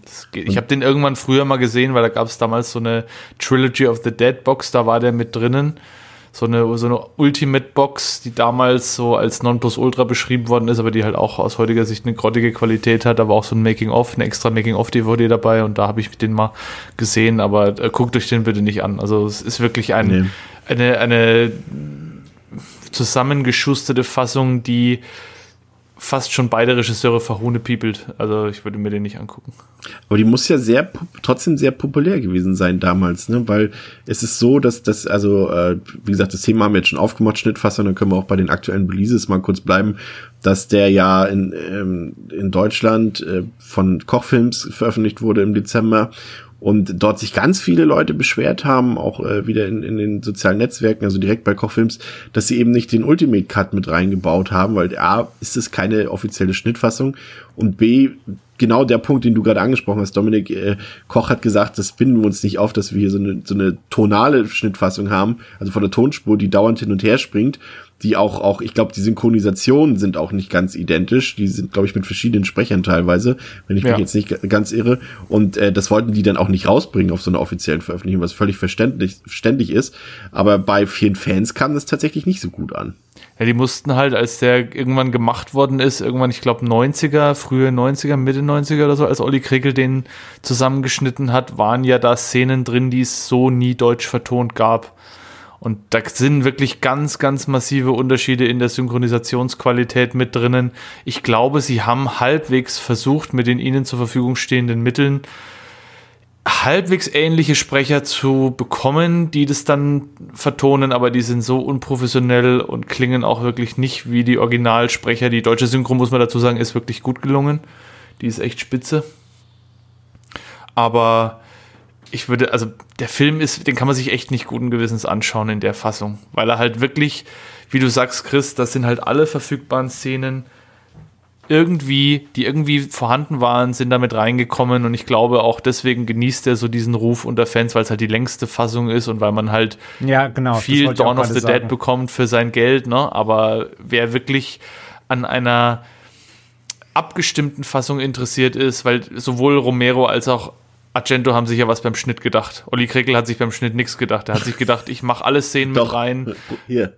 Genau, die, kleinste, hier, die kleinste Violine ich muss, der Welt hat Ich muss auch sagen, ich muss ein bisschen eine Lanze brechen für Olli Krekel, weil ohne ihn und ohne Astro hätte ich viele Filme einfach nicht so früh gesehen, wie ich sie gesehen habe. Das muss man auch sagen. Ne? Der hat viel rausgebracht, damals mit diesem Astro, unter dem Astro-Label, auch auf VHS noch. Uncut, und hat sich auch viel einfallen lassen, um die deutsche Zensur zu umgehen und die deutsche Ich wollte gerade sagen, muss man ihm auch zugute halten, er hat viel Sachen gebracht, die er, also er hat sich auch ja. oft, glaube ich, in, in, äh, schon in Gefahr begeben da und oft, ja. glaube ich, mit dem Gesetz äh, gespielt. Das muss man ihm schon zugute heißen und mit der Fassung hat er halt keinen ja. Gefallen getan. Nehmen wir das mal heute als halt Wiedergutmachung. Halt in manchen Aspekten, als, als Wiedergutmachung für, für meine Verunglimpfung aus der, aus der Weihnachtsspezialepisode. ja, aber, ja, aber ich, wir haben sagen, die, das, liegt, das, das liegt mit Sicherheit an dieser eben diesem Anspruch, gerade unter Filmsammlern, wo natürlich jetzt auch gerade so gerade sowas wie Dawn of the Dead natürlich hohes Ansehen genießt, ähm, geht es da eben um diesen genau diesen Anspruch, ich, ich möchte die längste Fassung oder ich möchte alle Fassungen und vor allem natürlich die längste der Welt möchte ich im Besitz haben, warum ist sie da nicht drin? So? Ich glaube, das ist dieser Anspruch, vielleicht auch sogar ohne das einfach das faktische Hintergrundwissen, dass diese Fassung einfach niemals von ähm, dem Regisseur abgenommen wurde, so, das kann ja auch sein, so, und von daher, aber ich glaube, da kommt der Anspruch her, ich möchte halt natürlich immer die, die Fassung haben, wo alles drin ist am liebsten, genau. Ja, also wir haben diese drei Schnittfassungen. Ähm, wer sich das äh, kaufen will, der kann das aktuell eben bei Kochfilms machen. Das äh, gibt's das Ganze. Jetzt muss ich das erstmal zusammenkriegen. Da sind alle Schnittfassungen, alle drei, glaube ich, dabei.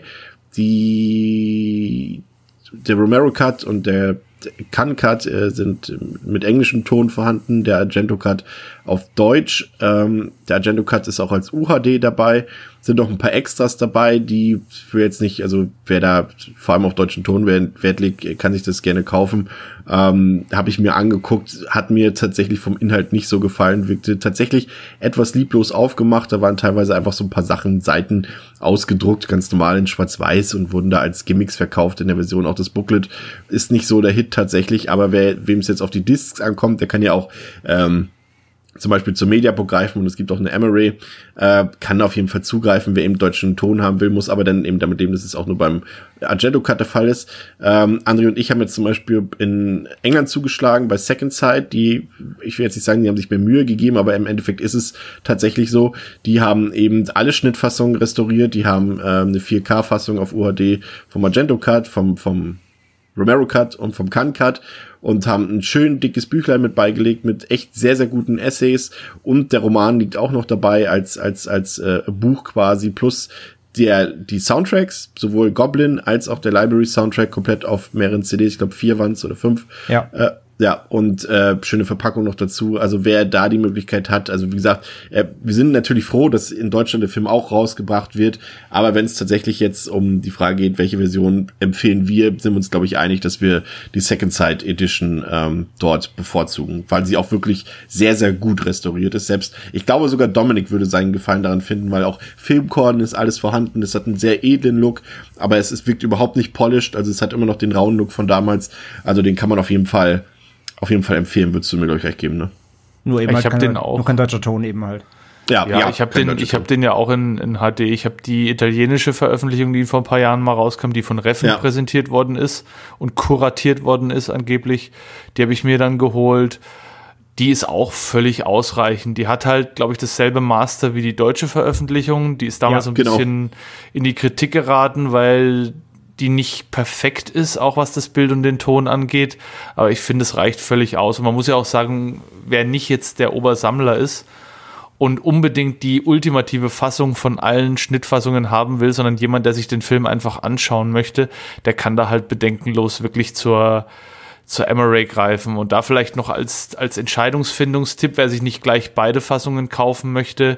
Ich denke, wer auf ein strafferes Pacing steht und auf weniger drumrum und wirklich mehr auf die Zombie-Action und die Atmosphäre Wert legt, der ist mit dem Argento Cut deutlich besser bedient. Wer sich aber mehr von der Geschichte verspricht und vielleicht jetzt so ein bisschen angefixt ist, auch was die Charakterentwicklung angeht, der sollte sich vielleicht eher auf den Romero Cut konzentrieren. Aber Ja. es ist letztlich immer eine Geschmackssache die actionorientierte Sicht oder die etwas mehr auf Charakter fokussierte Sicht. Aber beide Fassungen haben ihre Daseinsberechtigung und sind beide absolut sehenswert. Also man macht mit keiner Fassung was falsch, aber ich habe bei mir zumindest gemerkt, mir gefällt halt einfach Argentos Schnittfassung besser. Die trifft mehr meinen Geschmack und meinen Nerv. Kann aber natürlich bei jemand anderem komplett anders sein. Ich habe es tatsächlich für mich auch so zusammengefasst, dass ich denke auch, dass der Agendo Cut die unterhaltsamere Version ist, aber nicht unbedingt die beste Version des Films. So habe ich es für mich zusammengefasst. Also ich würde, glaube ich, sagen, rein, ja, nee, kann man auch nicht sagen. So, äh, ja, also einfach so, wie du es gesagt hast. Also gerade wer da, wer den Film noch nicht gesehen hat, äh, der sollte vielleicht zum Agendo Cut greifen. Der ist einfach unterhaltsamer, der ist ein bisschen stringenter, ein bisschen temporeicher. Ähm, aber wenn diese Schnittfassung gefällt, dann auf jeden Fall noch die andere angucken. So würde ich es mal formulieren dann. Ja. Ähm, das klingt jetzt so ein bisschen wie ein Ich wollte Abgesang, sagen, ich wollte ja. sagen zum Thema Koch, ähm, du hast jetzt quasi nur über diese Ultimate Edition gesprochen, die 80 Euro kostet, wo alles drin ist. Ich habe gesagt, Äh, Mediabook und Emery gibt's auch.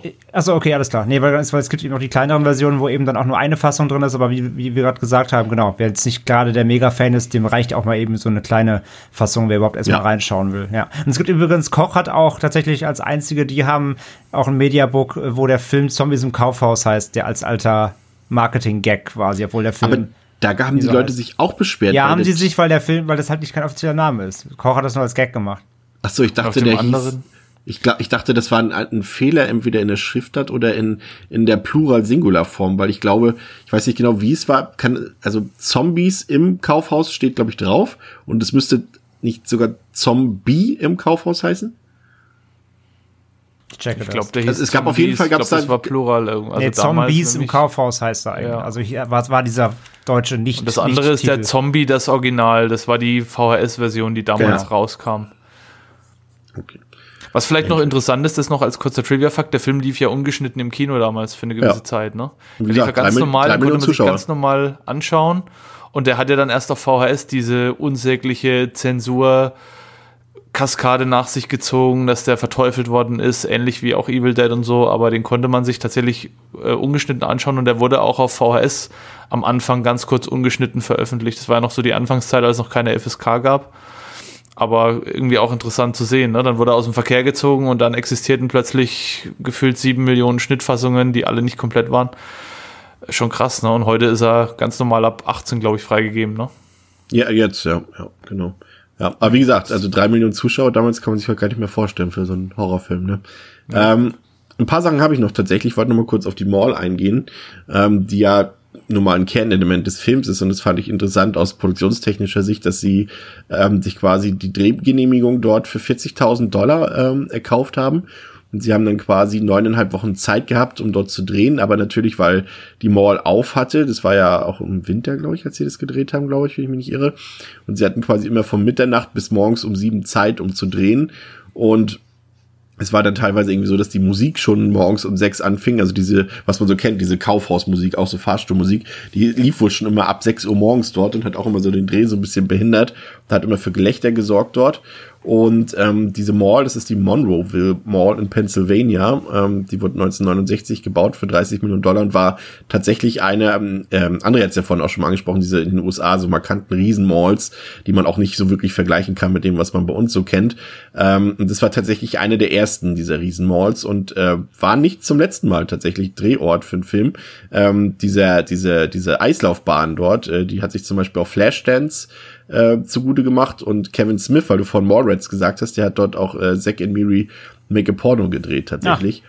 Und hm. ähm, der Waffenladen, der existiert gar nicht dort, in dem hat auch damals nicht existiert in der Mall. Das war ein separates Set und auch diese Räume, in denen sich unsere vier Heldinnen quasi verschanzt haben oben, die gehören tatsächlich auch nicht zum Mall. Die waren auch separates Set sozusagen. Aber generell ähm, ist es doch ist ein Setting, muss man sagen, was ich eigentlich sehr gelungen finde, muss ich sagen. Das ist sehr abwechslungsreich, das hat man nicht so häufig, heute natürlich vielleicht schon ein bisschen öfter, aber damals war das echt noch, glaube ich, was Frisches und du hast halt immer die Möglichkeit, irgendwie gefühlt in jedem Geschäft ein neues Szenario aufzubauen, oder Pascal? Pascal, bist du noch da? Ich bin da. du siehst mich doch, Chris, aber die Hörer sehen mich. Ich wollte noch genau. gerade, bevor wir ähm, weiter beim Thema, bevor ich es vergesse, ich habe ganz kurz recherchiert. Ähm, nur zur Info nochmal das Cover B der VHS Edition. Es gibt nämlich äh, von Koch auch noch den Film in der VHS. Kennt ihr ja diese neuen VHS-Packungen, ja, ja. diese Retro-Packungen. Das Cover B der deutschen VHS Edition hat das Zombies im Kaufhaus äh, Cover und das ist, das war früher ein Bootleg in den 90ern. Deswegen haben sie alle aufgeregt, weil ah. Koch als offizielles Cover ein Bootleg nimmt. So. Das war der Skandal. Der Miniskandal, genau. Der, Danke Minis, der Miniskandal, den nur 15 Leute mitbekommen haben, aber ein Skandal. Ja, da gab es ganz schön Zunder. Pascal. Ähm, Kaufhaus als Setting, ja, ist natürlich äh, große Klasse. Ich, ich meine, ich denke mal, es geht euch auch. Ist dann auch direkt eine Frage, die ich gleich gerne wieder zurückspiegel. So, bei mir war es halt auch schon immer äh, so eine der Kindheitsfantasien, alleine im Kaufhaus. So, das ist, ja, ein Klassiker. Ne? Du läufst rum und denkst so, geil, ich kann jetzt einfach machen, was ich will. Und dann noch in der Zombie-Apokalypse, wo halt jetzt nicht mal irgendwie dann später noch der, äh, hier äh, Kevin James auf dem ähm, Segway vorbeikommt und sagt so, äh, nein, sie dürfen aber nicht mehr hier äh, Quatsch machen. Du kannst auch noch alles machen, was du willst, ist ja perfekt. Wie ist nochmal diese, wie ist noch mal diese Fernsehszene für Kinder, wo die einkaufen konnten? Togo TV? Ah, Toys R Us? Das, das hat ja, da habe ich letztens das Spielzeug, das gibt's, die kauft mit dieses Mini-Spielzeug davon bei Rewe hier, ähm, mit Galaxia oder wie das heißt. Äh, Oh, mit diesem Eisdings, ne? Mit diesen Eiswürfeln rausschlagen. Ja, ja, ja, ja, ihr wisst, was ich meine, oder? Ja, wo sie dann am Ende sich äh, in, ein, in einer Minute alle Spielzeuge in den... Tour im Toys R Us erspielen konnten. Ja, ja genau, das ist genau, Togo, genau. Togo, glaube ich, ne? Togo TV oder so. Ja, irgendwie so. Ja, ja, naja, aber, aber das kennen wir. Das ist äh, auch schon so eine geile Kindheitsfantasie, ne? So einmal durchs Kaufhaus einfach so einpacken, was man will. Und dann äh, gehe ich irgendwie, keine Ahnung, da esse ich Eis, dann kaufe ich mir, esse ich Kuchen. Super Toy Club. Mit dieser... Ah ja, ja, genau, Super Toy Club. Ähm, ja, aber mit dieser Fantasie spielt der Film halt fabelhaft. Mhm. Der macht super. Dass er, es ist auch einfach gut, dass er halt auch dann auch das Kaufhaus ausnutzt. Auch diese Absurdität eines äh, 70er Jahre äh, US-Kaufhaus, wo halt einfach schon alles drin ist, was man, glaube ich, dann zumindest zu dieser Zeit auch noch in einem deutschen Kaufhaus äh, mit Sicherheit nicht erwartet hat. Und da schöpft der, schöpft der Film aus den Völlen, vollen, oh Gott, es ist eine zwei Stunden Aufnahme, ist okay. ähm, und ähm, macht halt einfach ähm, ja, es ist, macht das Beste aus dem Setting. Also die 40.000 äh, wurden wohl investiert, meiner Meinung nach. Wenn man ein Zehntel des Budgets, ne? Ich finde es auch lustig, dass man das sieht, wenn man das weiß und den Film anschaut, da sieht man auch, die machen nichts kaputt in dem Kaufhaus, ne? Es wird immer mhm. nur in den Sets, werden irgendwelche Aufsteller umgerissen oder irgendwas kaputt gemacht, vielleicht mal maximal, aber selbst dann, als die Biker kommen, werden alle Türen sorgfältig geöffnet und wieder geschlossen und alles wird schick gemacht und vielleicht spritzt man irgendwo was hin, aber man merkt schon, die waren sehr darauf bedacht, das man merkt, um morgens um sieben musste alles wieder. Genau, alles wieder morgens um sieben, wenn die Kunden kommen, muss alles wieder sauber sein. Da darf hier nicht noch irgendwo eine Blutlache liegen, wo die Oma dann drauf ausrutscht oder so. Fand ich, finde ich auch lustig, wenn man das unter der Prämisse den Film nochmal guckt, dann fällt einem das schon so ein bisschen auf, aber das finde ich auch ganz charmant, muss ich sagen. Du, also sich du, da du, so hast, du, du, hast da noch ein gutes Thema jetzt eingeworfen, nämlich, äh, das bleibt uns noch offen, ist natürlich der Überfall der Biker, die ja schon, das ist immer sehr witzig, äh, man, man, man hat ja unterschiedliche äh, Motivlagen immer bei Bikern. Manchmal wirken sie eigentlich eher so ein bisschen, äh, so ein bisschen politisch links gerichtet, aber hier, das sind wieder diese üblichen Biker, die doch äh, sehr eindeutig sich auch so ein bisschen an, an, an der faschistischen äh, Kultur sozusagen bedienen und äh, hier das Kaufhaus quasi überfallen und das äh, ja in binnen weniger Minuten zerstören, was äh, unsere unsere Protagonisten hier mit in Anführungszeichen Intelligenz ihrer Kraft und ihrer Solidarität aufgebaut haben. Und da ist der Moment, den ich vorhin meinte, André, wo ich dann eben Mitleid mit den Zombies hatte, als dann die Biker das überfallen und quasi ja, die wirklich verhohnepiepeln dort, die Zombies und gerade auch diese Szene mit den Torten dort. ähm, mit dem Wasserspritzer. Oh Mann, ja, und da haben die mir wirklich leid getan und mehr leid getan als unsere menschlichen, also lebendigen Protagonisten. Und das, äh, ja, das ist so ein bisschen, auch so ein Motiv, was natürlich, äh, was wir vorhin schon angerissen hatten, eben, äh, das, Zombies sind nicht die Gefahr für die Menschen, sondern die eigentliche Gefahr sind eben die Mitmenschen oder die anderen Menschen, ne? Und das äh, spiegelt es hier nochmal wieder. Aber eigentlich rein von der Action her natürlich auch eine großartig choreografierte Sequenz, finde ich. Also die macht schon auch Spaß. Aber ähm, ja, sie, sie bringt es eben einfach nur mal ganz gut zum Ausdruck, was wir vorhin schon gesagt haben, ne? Der André. Ja, am meisten, am meisten auch da wieder nervt mich erstmal Steve, der halt wieder die Füße nicht stillhalten kann, während oh, halt wieder ja, sagt, ey. lass hier, mach lay low und so, ne, wenn die uns nicht mit, wenn die nicht mitbekommen, dass wir da sind oder uns nicht finden. Ähm, die haben sich ja gut verstanden, haben ja oben auch extra die Wand zugemauert, damit man sie halt nicht entdeckt und so weiter. Lass uns hier, lass uns hier äh, Füße stillhalten, die, die holen sich, die holen sich ihren Scheiß, die, die, die plündern und dann sind sie wieder weg so. Aber Flyboy muss ja wieder beweisen, dass er ähm, A, der Superheld ist und B, äh, haben wir ja vorhin auch schon mal gesagt, da kommt der Punkt, wo er neidisch wird, ne, wo er auch so sagt, so, das ist alles uns so. Und das ist ein bisschen so, so, so Gollum-mäßig, so mein Schatz. Ja, es, ähm, ist, es ist das, was, was quasi er aus der alten Welt mit rübergenommen hat, diese, diese Besitzergreifung. Ja, quasi. diese Hab Habgier eben. Das habe genau. ich mir erarbeitet hier. Wir haben, wir haben uns hier einen Arsch aufgerissen, um das alles zu verbarrikadieren und uns äh, sicher für uns zu machen. Ihr macht uns das kaputt so und ihr nehmt das weg. Das kann ich Obwohl nicht Obwohl es ja eigentlich obwohl es eigentlich auch fremdes Eigentum ist, was sie sich angeeignet genau, haben A, und das A, verteidigen so, als wäre es ihr Eigentum. A, jetzt, ne? es ist nicht ihres und B, wie gesagt, spielt es eigentlich in, der, dieser äh, Zombie, ich wollte schon Pandemie sagen, in dieser, in dieser Apokalypse sowieso äh, überhaupt keine Rolle. Äh, genau, aber er kann natürlich wieder nicht Füße stillhalten, fängt eben die Schießerei an, weil er eben nicht zielen kann, der Lollo, schießt er dreimal daneben und dann wissen sie eben, wo sie sind und dann ähm, muss ja Peter wieder eingreifen, um ihm den Arsch zu retten, was ja auch nicht funktioniert dann, weil er eben ein Trottel ist. Ähm, jedenfalls, das ist so der, das ist immer das Markanteste während dieser ganzen Szenerie, aber ansonsten gebe ich dir vollkommen recht. Ähm, ist natürlich einfach cool, auch dann dieser cheesy äh, Rocker-Mucke, äh, ja. dann, äh, wie die dann da mit den Bikes auch durch die, nicht nur durch die Mall, auch durch die Geschäfte fahren eben und da rumbrettern und auch mit diesen Beiwagen und ähm, Und was sie da auch alles klauen, auch das unnötigste Zeug wieder. Ja, ja, klar, alles, brauchen, so ne? Plastikbrillen ne? und allen möglichen Bullshit, den niemand braucht. Ähm, was mir auch wieder aufgefallen ist, darf nicht fehlen, äh, mindestens zwei von den Rockern tragen auch Hakenkreuze auf den Kutten. Ja. Das darf auch nicht fehlen. Der eine hat ja auch so einen, so einen deutschen Wehrmachtshelm, äh, glaube ich, auf. Äh, das ist natürlich auch wie so ein, so ein Klassiker. Ähm, ja, es, gibt, gibt immer nur, es gibt immer nur die Punker-Rocker, ja, die ja. sind dann meistens bei Freitag der 13. Ja. Oder es gibt die, die, die Nazi-Rocker. Ja, ja, genau. Die, und ähm, ja, aber ansonsten natürlich super cool, dann auch natürlich, wenn, wenn dann auch, auch Peter eingreift, wenn er die dann da vom, vom Ofen schießt und die Zombies dann, ähm, weil es ist so, ist auch so schön, ne, wie du gerade sagst, am Anfang verarschen sie die Zombies und, und drücken die Torten ins Gesicht. Und wenn sie auf ihren Choppern unterwegs sind, fühlen sie sich auch sicher. Und im Vorbeifahren wird mal eben den Kopf weggehämmert und sie werden so richtig als ähm, ja, minderwertig und, und lächerlich dargestellt. Und sobald Peter aber dann mal eingreift und da die Leute von ihren ähm, Öfen runterholt, ähm, ja, wandelt sich das Blatt ja auch sehr schnell. Ne? Und man merkt dann doch, in der Überzahl hat dann der, ähm, der Rocker auch zu Fuß äh, keine, keine Chance mehr. Und dann werden sie halt dann da ähm, nach und nach weggefressen. Ähm, das ist ganz schön, wie sich das so wandelt, wie dann doch die Bedrohung zurückkommt, ne? obwohl sie ja. erst so, so ausgeblendet wird. Und ähm, auch da, da, da, da schlägt der Film halt auch mehrfach einfach auch einen Tonalitätswechsel an in, den, in, den, in diesem Ab, Minuten, Absolut, absolut. Und gleichzeitig kriegt man auch da. Die Fahrstuhlszene, sehr geil. Ich weiß, wie es da euch geht. Ja, natürlich, Fahrstuhl ist auch legendär. Ich weiß, wie es euch da geht. Äh, klar ist es halt, man ist halt sauer auf Steve, ähm, weil, weil er so ein Trottel ist. Aber gleichzeitig, so ein bisschen bin ich auch immer wütend auf die Rocker. Und nicht, weil die, nicht weil die den Kram klauen oder so, sondern trotzdem auch, weil die natürlich so ein bisschen das schon, was, was die sich da erschaffen haben, also für sie auch quasi im Grunde, wofür sie auch Roger verloren haben, weil bei dieser LKW-Parkaktion äh, wird er da gebissen, ähm, das haben sie sich ja schon so erkämpft und die machen, die reißen es halt in, in zehn Minuten wieder ein, so quasi. Und natürlich ist es dann trotzdem so eine, auch so eine kleine Genugtuung, wenn sie dann da äh, von den Zombies dann da zerrissen werden. Ähm, aber ja, insgesamt ist es eine, ist es eine mega starke Szene, die auch nochmal richtig schön so eine, nachdem man dann ja gerade, wie gesagt, im US-Cut auch nochmal so diese lange Ruhephase hat, verhältnismäßig lange, ähm, die dann nochmal so richtig alles einreißt und auch nochmal einfach den, ähm, wieder das zurückbringt, womit der Film angefangen hat, mit diesem, mit dieser, ja, Verlorenheit, mit dieser, hier, hier ist nicht mehr Friede, Freude, Eierkuchen, hier ist halt einfach nur noch äh, Krieg quasi. Und das kommt dann eben so schön wieder so brachial damit rein. Das ist, das ist schon echt gut. Dominik, was glaubst du, warum hat Romero hier drauf verzichtet, ähm, gegebenenfalls hier zum Beispiel eine Verhandlung einzubauen oder irgendwie, dass man sich auf einer, äh, ja, wie sagt man, auf einer, jetzt fehlt mir gerade das Wort, nicht gewalttätig.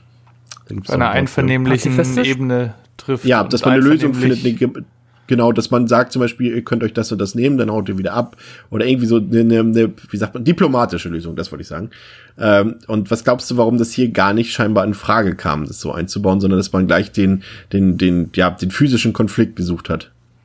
Ja, ich finde, der Kommentar am Ende, das habe ich am Anfang schon gesagt, der ist für mich noch relativ stärker präsent und wichtiger als der zu dieser Konsumkritik, nämlich der Kommentar, dass letzten Endes die Gier und der Neid der Menschen ihr ultimativer Untergang ist. Weil dieses ganze Dilemma am Ende und der ganze Showdown wäre ja so gar nicht zustande gekommen, wenn die beiden einfach normal, die beiden Parteien nur einfach normal miteinander geredet hätten und irgendwie zu einer Lösung gekommen wären. Aber stattdessen sind die Biker am Anfang extrem feindselig und es wird jedem sofort klar, was die im Schilde führen.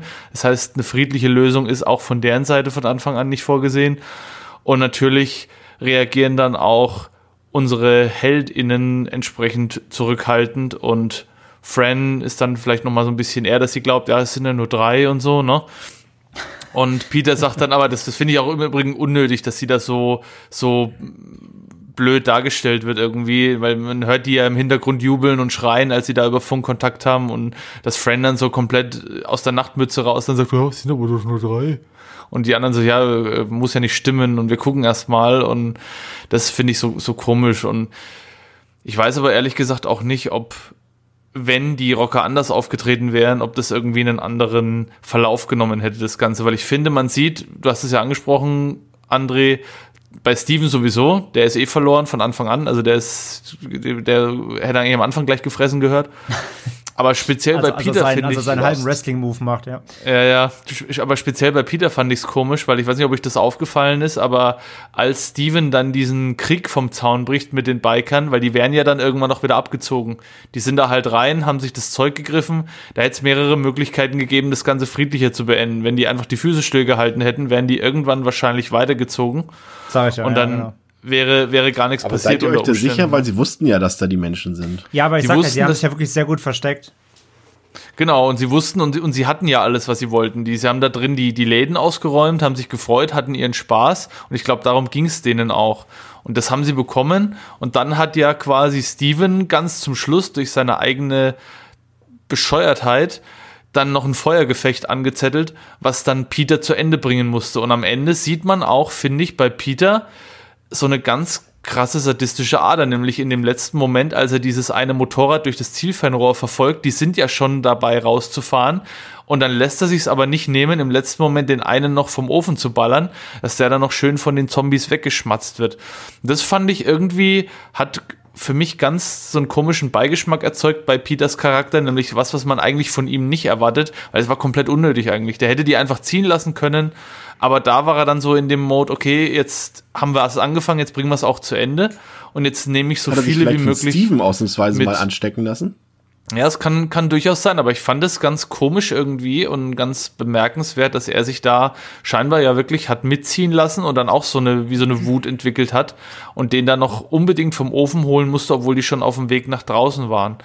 Und dann geht ja das große Geschmatze los bei den Zombies, dann werden die Biker so nach und nach weggeknuspert was dann natürlich auch wieder äh, so ein bisschen den Splatter-Aspekt hervorhebt mit den Tiergedärmen, die da schön weggesnackt werden und so. Das ist dann schon, finde ich, auch, da wird der Film echt zum Zombie-Film.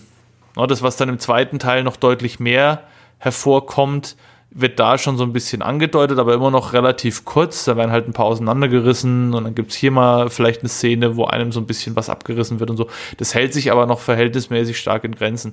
Aber der, das ganze Ende ist einfach so krass unnötig und da finde ich, wird es sehr deutlich, dass Romero sagt, hättet ihr euch einfach mal solidarisch verhalten auf beiden Parteien, dann hättet ihr dieses Zusammentreffen alle überlebt. Dann wären nicht sämtliche Biker tot und am Ende dann auch noch äh, einer unserer drei Protagonisten, der dann ins Gras beißt, glücklicherweise, der dann auch noch mal deutlich ich finde, da spricht Romero auch eine deutliche Sprache, als er Steven dann ableben lässt. Ne? Wie Steven dann nochmal auftaucht als dieser Zombie, als einer der besten Zombies im Film, muss man sagen, als einer der authentischsten. Aber das wird ja auch nicht ausgeschlachtet und Fran steht da voll daneben. Er kommt dann irgendwie mit rein. Peter ist komplett emotionslos, ballert ihm sofort die Rübe weg und er fällt dann so am, am, am, an die Wand noch und fällt, sackt so zur Seite und Fran steht kurz da, guckt betroffen und Peter sagt dann so, aber jetzt aber schnell, jetzt aber schnell, jetzt geht's aber weg. Und sie dann so, oh ja klar. Und geht die Treppe hoch und geht dann ja, zum Helikopter. Peter zögert dann aber so extrem, finde ich. Also ich weiß nicht, ob das in der. Also der braucht ewig, um in den Hubschrauber zu kommen. Ja, das, ja, das, er das überlegt ist noch doch mal, noch, sich umzubringen. Ja, ja, genau. Das ist aber ja noch mal was anderes. Es, es geht ja jetzt nur erstmal darum, um, um ruhig Steven, mit schon. wie er Steven umbringt, genau. Und danach sagt ja äh, Peter dann auch, ich habe keinen Bock mehr, ich will nicht mehr rennen, das reicht mir und nimmt sich dann diese kleine Knarre dann und entscheidet sich aber kurzfristig nochmal um und im letzten Moment hechtet er dann in den Helikopter rein. Ja. Und jetzt auch die winzigste Knarre der Fran Welt. einer ungewissen Zukunft entgegen. Die winzigste Knarre der Welt, ja, aber hat dort do- trotzdem noch deutlichen Bums, wie man sieht. Äh, le- erledigt ja noch ein oder zwei Zombies.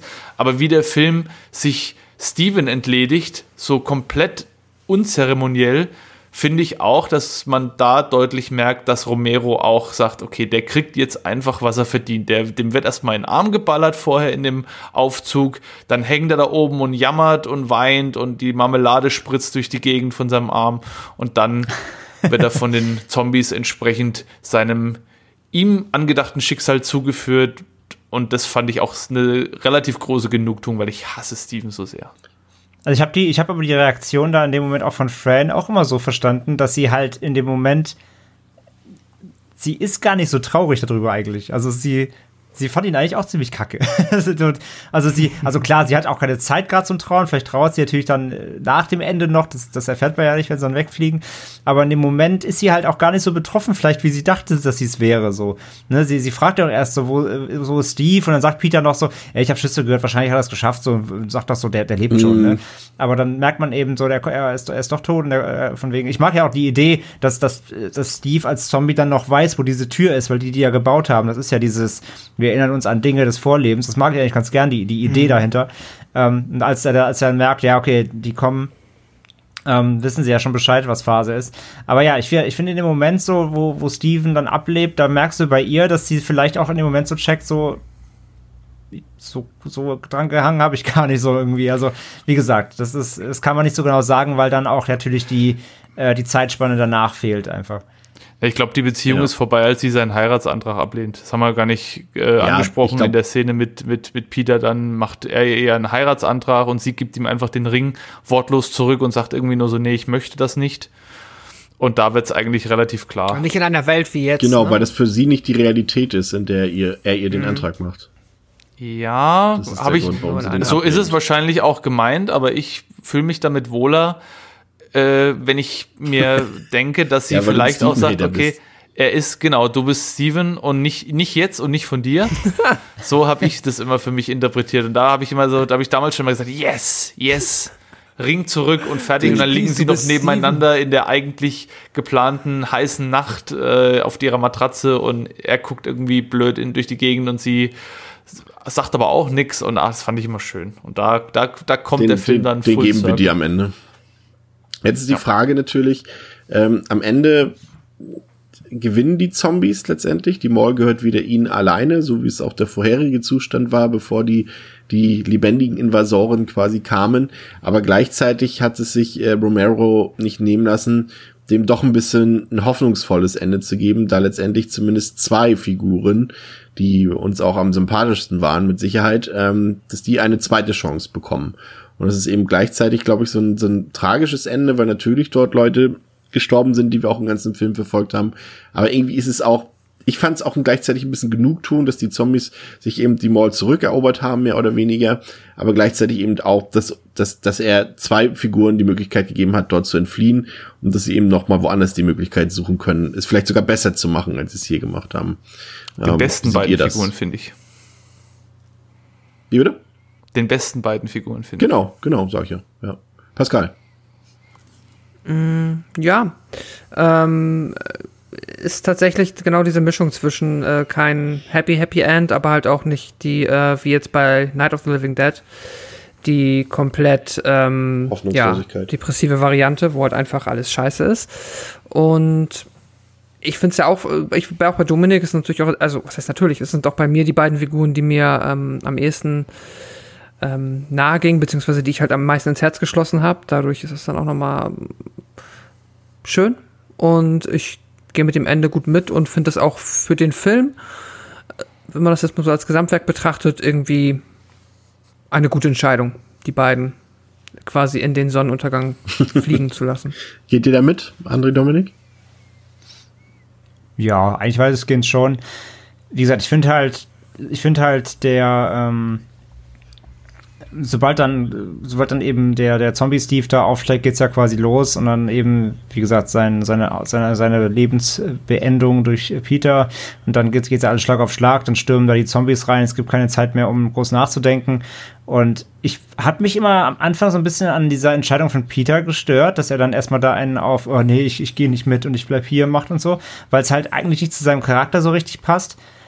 Rückblickend eigentlich, wenn man den doch noch mal öfter guckt, irgendwie schon, weil er macht ja schon genauso viel durch wie, wie jetzt wie auch ein wie auch ein Roger oder so. Also er, er war auch da im, im, eben als SWAT tätig. Er hat da diese Häuser gestürmt, er hat Leute erschossen, äh, auch eigene Kollegen erschießen müssen und so weiter. Ähm, er hat zwar immer sehr gut verkauft, dass er dabei noch rationaler bleibt und auch ein bisschen gefestigter, aber irgendwo trifft es dann jeden irgendwann. Und nachdem dann jetzt auch eben hier, ja, gerade er jetzt dann nochmal ja, in Anführungszeichen Freund den Flyboy wegballern musste. Ähm, und er jetzt auch schon wieder so viel Leid gesehen hat in den letzten äh, Tagen eben da und diese Ausweglosigkeit auch so ein bisschen, äh, passt das irgendwie doch ganz gut, dass er jetzt sagt, nee, komm, das, das war's jetzt so, das mache ich nicht mehr, das mache ich nicht mehr mit. Aber gleichzeitig passt dann eben auch wieder umso besser, dass er sich in letzter Sekunde dann quasi noch umentscheiden sagt, so, nee, ich habe den Überlebenswillen doch noch und sich dann nochmal freikämpft, so, ähm, das mag ich schon ganz gerne. Ich mag es auch, dass das Fran dann ja auch schon losfliegt. Das zeigt ja auch ihre Bereitschaft eigentlich zu sagen, ich, ich schaffe das auch alleine. Also sie weiß, sie kann ja erstmal nicht wissen, dass er da unten schon äh, sich frei, sich lo losgerissen hat quasi und doch noch kommen will. Und ähm, ja, und dann, dass, dass er das dann noch rechtzeitig schafft und so. Es war auch eine schöne Szene, wo er dann, ähm, also wo sie erstmal noch ein Stück runterfliegen muss wieder, das dauert ja ein paar Sekunden und er auf dem Dach in diesem Zombie-Schubskreis steht und dann macht er so, so Dropkicks so und kickt so die Zombies äh, weg. Es sieht ein bisschen, ein bisschen unbeholfen aus, wie er so, so Double-Jump-Kicks da irgendwie vollführt. Das ist ganz lustig. Aber, ähm, ja, wie, wie die beiden dann wegfliegen. Ich meine, das ist die Frage, ob das so super positiv ist, ist, muss man sich halt stellen, weil er fragt ja dann auch noch mal, so ist ja, ist ja so der letzte Satz, so, wie viel Sprit haben wir? Und sie sagt so, ja, nicht viel. Ne, und dann, dann, ja, gucken wir, dann halt so, ja, gucken wir mal, wo es uns hin, hin verschlägt. Und die, die Voraussetzungen für alles äh, sind halt nicht gut. So muss man halt auch trotzdem ehrlich sagen. So, ja, es gibt einen Hoffnungsschimmer und irgendwie, wie gesagt, die beiden sind ja auch coole Charaktere und es freut ja auch, dass die es dann doch schaffen und dass es nicht so ein ganz misanthropisches Ende ist. Aber so, sie haben halt fast kein, ja, also sie haben ja auch nichts mitgenommen, weil es so plötzlich ging. Ne? Er lässt noch die letzte Waffe noch fallen am, am Fluglandeplatz da oben auf dem Dach und ähm, haben halt nichts mehr, keine Vorräte, keine große Bewaffnung, wenig Sprit. Also die Aussichten, äh, das Ganze dann noch groß zu überleben, sind halt recht gering, sage ich mal. Und sie wissen ja auch nicht, wie es weitergeht und überhaupt und der Zustand der ganzen Welt. Das heißt, äh, sie werden wahrscheinlich wieder jetzt irgendein, ähm, sie werden wieder Benzin suchen müssen, sie werden wieder irgendwelche Zwischenstopps machen müssen und sich wieder in Gefahr begeben und wieder in Gefahr begeben und um irgendwas zu finden, wo es vielleicht aushaltbar ist. Also, das ist natürlich trotzdem eigentlich sehr ein düsteres Ende, aber eben mit so einem Hoffnungsschimmer, den wir wie gesagt haben, der, der sich mehr oder weniger rauskristallisiert, je nach Fassung, was man da auch vor, davor auch schon von den Charakteren gesehen hat. Aber so ein Lichtblick bleibt ja trotzdem. Ich mag das schon ganz gern.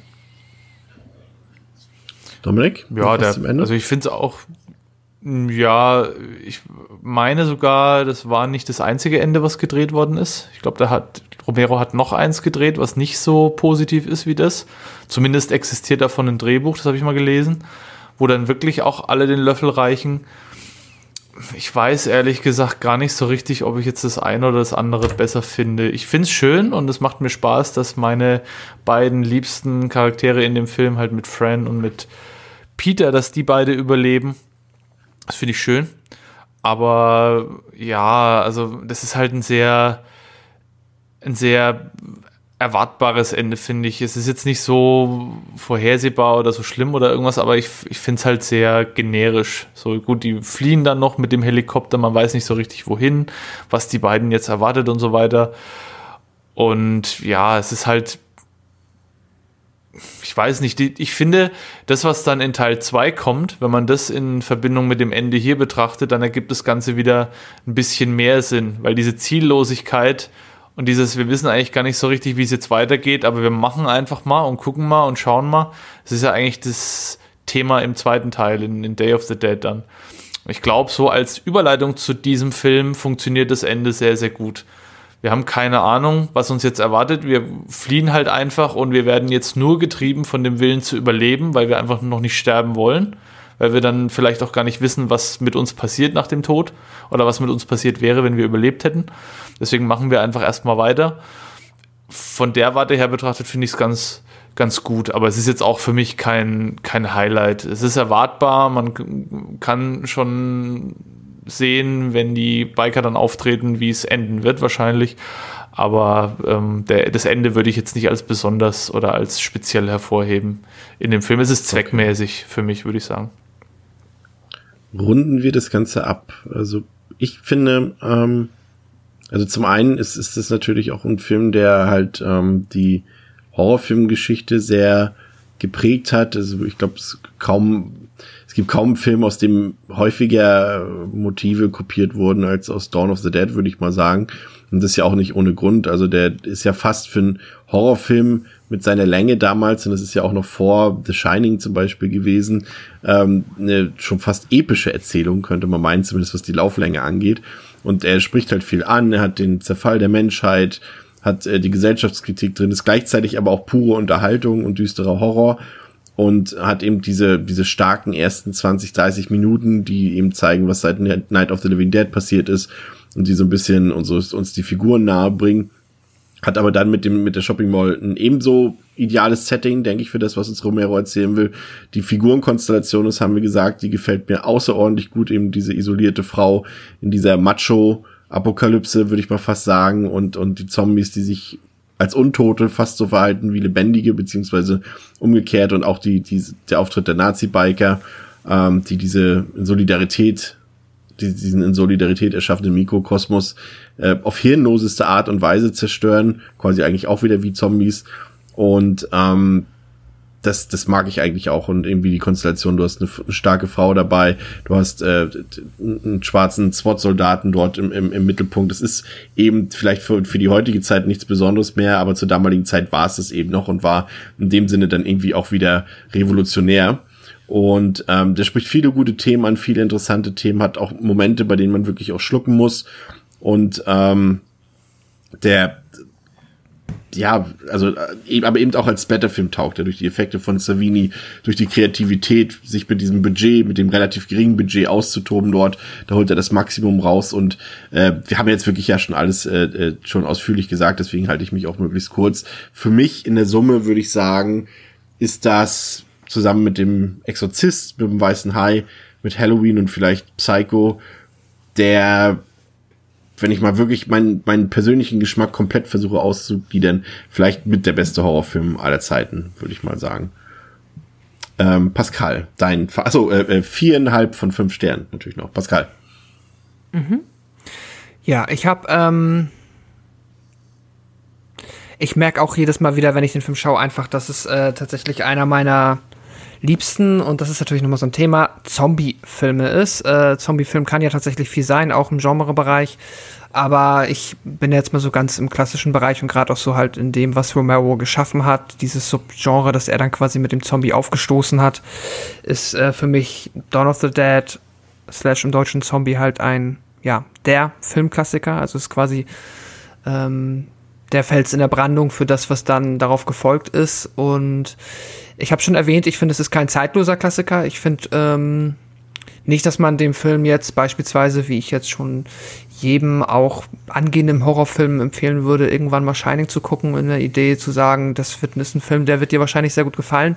Weiß ich bei Dawn of the Dead ehrlich gesagt nicht. Kann mir schon vorstellen, dass da einfach viele Menschen, die jetzt halt auch, weil das, der Zombie hat natürlich auch einfach so ein, ähm, ultra prominentes Motiv in der Popkultur ist nach wie vor. Jetzt ist vielleicht der ärgste Hype so ein bisschen am Abebben, aber deswegen ist er nicht trotzdem immer noch, äh, gibt es ja nicht auf Netflix noch irgendwie 20 Serien slash Filme, die sich irgendwo mit Zombies beschäftigen und da kann ich schon verstehen, wenn man dann quasi in dieser Zeit damit sozialisiert wurde, dass dann so ein äh, Blick äh, in die 70er, späten 70er Jahre zu den Anfängen bei Romero da ja, sich vielleicht ein bisschen staubig anfühlt und man dann halt nicht nachempfinden kann, warum gerade dieser Film jetzt irgendwie so ähm, außergewöhnlich sein soll, wo das doch nur so komische, ne, äh, kannte ich auch noch nicht, was Dominik gesagt hat, äh, Dawn of the Smurfs, ähm, Zombies sind. Ähm, aber nichtsdestotrotz ein äh, unfassbar starker Film. Ich glaube, wir haben die Qualitäten hier super herausgearbeitet. Ich habe da jetzt auch tatsächlich wenig noch an äh, Mäkeleien, was ich hinzufügen könnte. Deswegen bleibt mir auch eigentlich gar nicht mehr viel anderes übrig, außer viereinhalb von fünf Sterne zu vergeben.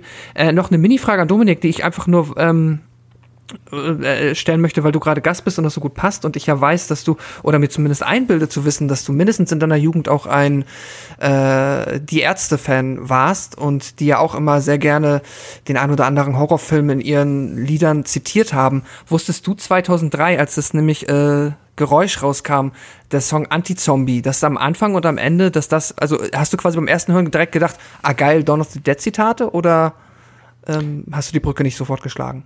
Ich habe damals, das war zu der Zeit, als ich keine Ärzte, also keine neuen Ärzteveröffentlichungen ah. mehr gehört habe. Ich bin leider ausgestiegen nach der Spendierhosen-CD. Okay, okay.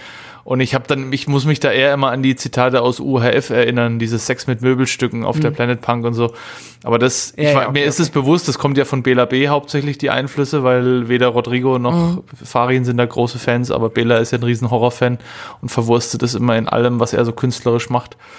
Aber äh, doch, ich habe ich hab das, ich kenne das Lied und als ich es dann mal gehört habe, ich glaube, das war erst 2013 oder so auf der Tour äh, oder durch die Tour, da fand ich es dann schon, fand ich dann schon cool. Aber der Film ist ja auch oft zitiert worden, also auch speziell mit dem, ja, ja. wenn in der Hölle kein Platz mehr ist, kommen die Toten auf die Erde. Und das haben sie auch die Ärzte mal irgendwann genommen. Ne? Wenn in der Halle kein Platz mehr ist, kommen die Ärzte auf die Bühne war vor irgendeinem, ja, bei irgendeiner stimmt. Tour von einem Konzert dann auch mal mit drinnen. Also die Einflüsse sind schon sehr, sehr, sehr evident, auf jeden Fall. Da finde ich immer ja. schön, wenn sowas zitiert okay. wird, gerade bei Bands, die ich mag.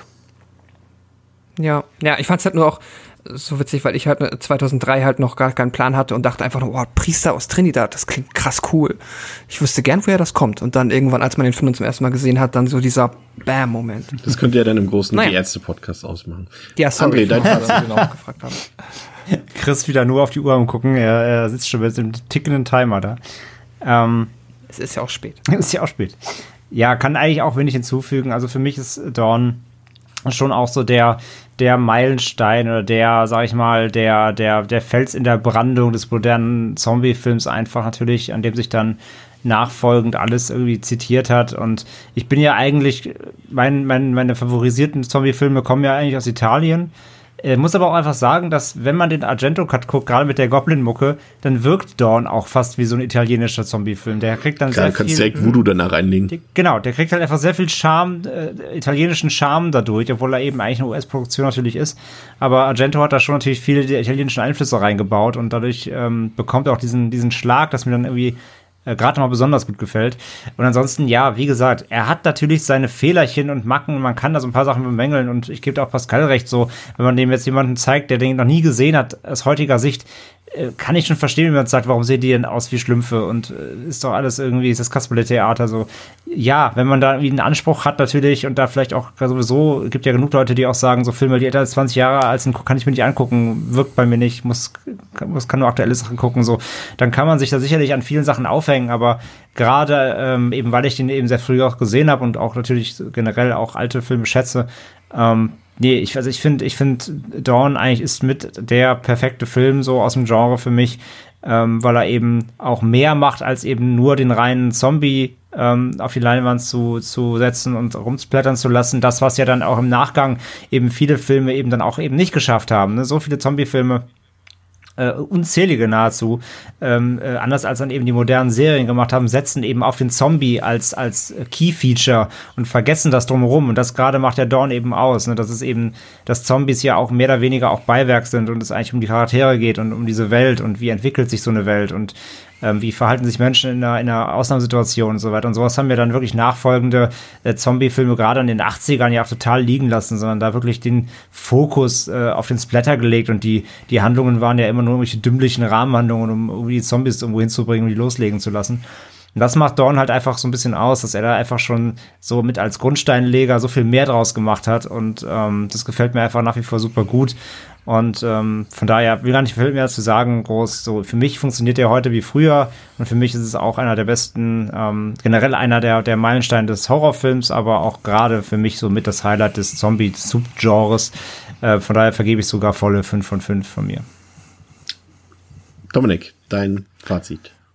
Ja, ihr habt ja alles schon gesagt. Ich Danke. würde den Film aus, ich würde den Film aus rein filmischer Sicht, wenn man den Film jetzt nur für sich betrachtet, würde ich sagen, es ist ein sehr guter Horrorfilm, ein sehr atmosphärisch dichter Horrorfilm. Wenn man ihn im Kontext der Einordnung des Subgenres Zombiefilm oder für Horrorfilme generell betrachtet, dann würde ich sagen, es ist schon eine wegweisende Veröffentlichung gewesen, damals wie heute. Und man erkennt auch heute noch, wie wichtig der Film damals war.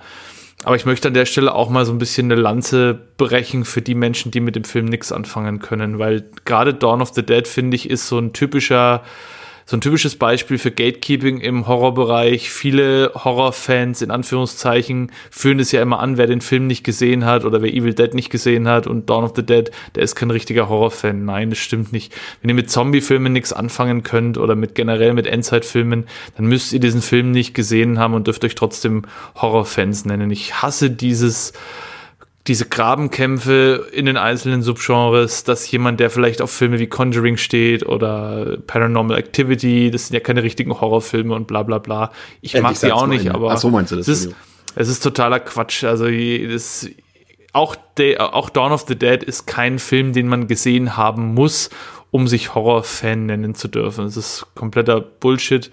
Schaut euch den Film an wenn ihr mit der Thematik was anfangen könnt, wenn ihr vielleicht auch einfach Interesse dran habt, warum der so hochgehalten wird von vielen. Wenn ihr euch nicht sicher seid, welche Schnittfassung für euch ist, hört einfach mal in den Soundtrack rein auf den gängigen Portalen und hört euch an, welcher Soundtrack euch mehr taugt. Dann wird es wahrscheinlich auch die entsprechende Fassung sein, die ihr lieber anschauen solltet als die andere. Aber wenn ihr damit nichts anfangen könnt, macht es auch nichts. Es ist trotzdem völlig okay. Jeder Horrorfan ist ein Horrorfan, wenn er Horror mag und von daher ähm, gibt da nicht so sehr viel drauf. Aber meine finale Wertung, ich habe den nochmal einen halben Stern abgewertet jetzt, als ich ihn nochmal gesehen habe, von fünf Sternen auf viereinhalb. Was aber weniger am Film selber liegt, sondern einfach dadurch, dass ich den, glaube ich, mittlerweile so ein bisschen kaputt geguckt habe. Ich habe den so oft gesehen, dass der sich für mich jetzt ein bisschen abgenutzt hat. Ich liebe den immer noch. Ich liebe immer noch den Anfang und die ganze Atmosphäre vom Film, aber der ist einfach für mich keine, zumindest beim jetzigen Anschauen, keine fünf Sterne mehr, sondern nur viereinhalb gewesen. Vielleicht ist er beim nächsten Mal wieder fünf, aber vielleicht habe ich ihn auch einfach nur zu schnell hintereinander jetzt nochmal gesehen. Aber auch von mir natürlich eine dicke Empfehlung. Wunderbar, vielen Dank. Ja, das waren jetzt äh, zweieinhalb Stunden Dawn of the Dead. Ähm, wir hoffen, es hat euch gefallen. Danke, Dominik, dass du wieder bei uns äh, zu Gast warst. Es war uns eine große Ehre. Vielen Dank. Ich habe mich wieder sehr gefreut und war sehr gerne zu Gast und bin immer happy, über so schöne Filme reden zu dürfen mit euch. Genau. Wenn ihr mehr von Dominik hören wollt, Couch Tomatoes Ähm, checkt das aus, Social Media und auf den gängigen Podcast-Portalen. Wir hören uns in der nächsten Woche wieder. Da wird's mindestens genauso kontrovers, denn dann reden wir über Rob Zombie und ähm, einem seiner Filme und haben auch einen äh, ich wollte gerade sagen, mindestens genauso kontroversen Gast da, aber das stimmt nicht. Aber schauen wir mal. Das, ist ein Zombie, das wird eine interessante. Runde nächste Woche.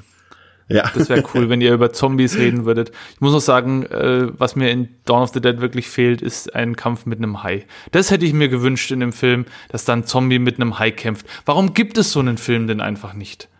Also ich hab gehört, wir haben da noch irgendwann mal was und da bist du auch garantiert als Gast eingeladen, wenn es mal irgendwann so einen Film gibt, der vielleicht in Italien äh, produziert wurde, der vielleicht in irgendeinem Titel auch was mit Zombies zu tun hat, dann würden wir dich tatsächlich auch noch mal wieder einladen.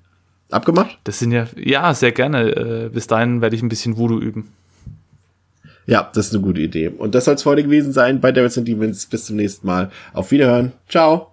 Macht's gut. Ciao. Tschüss.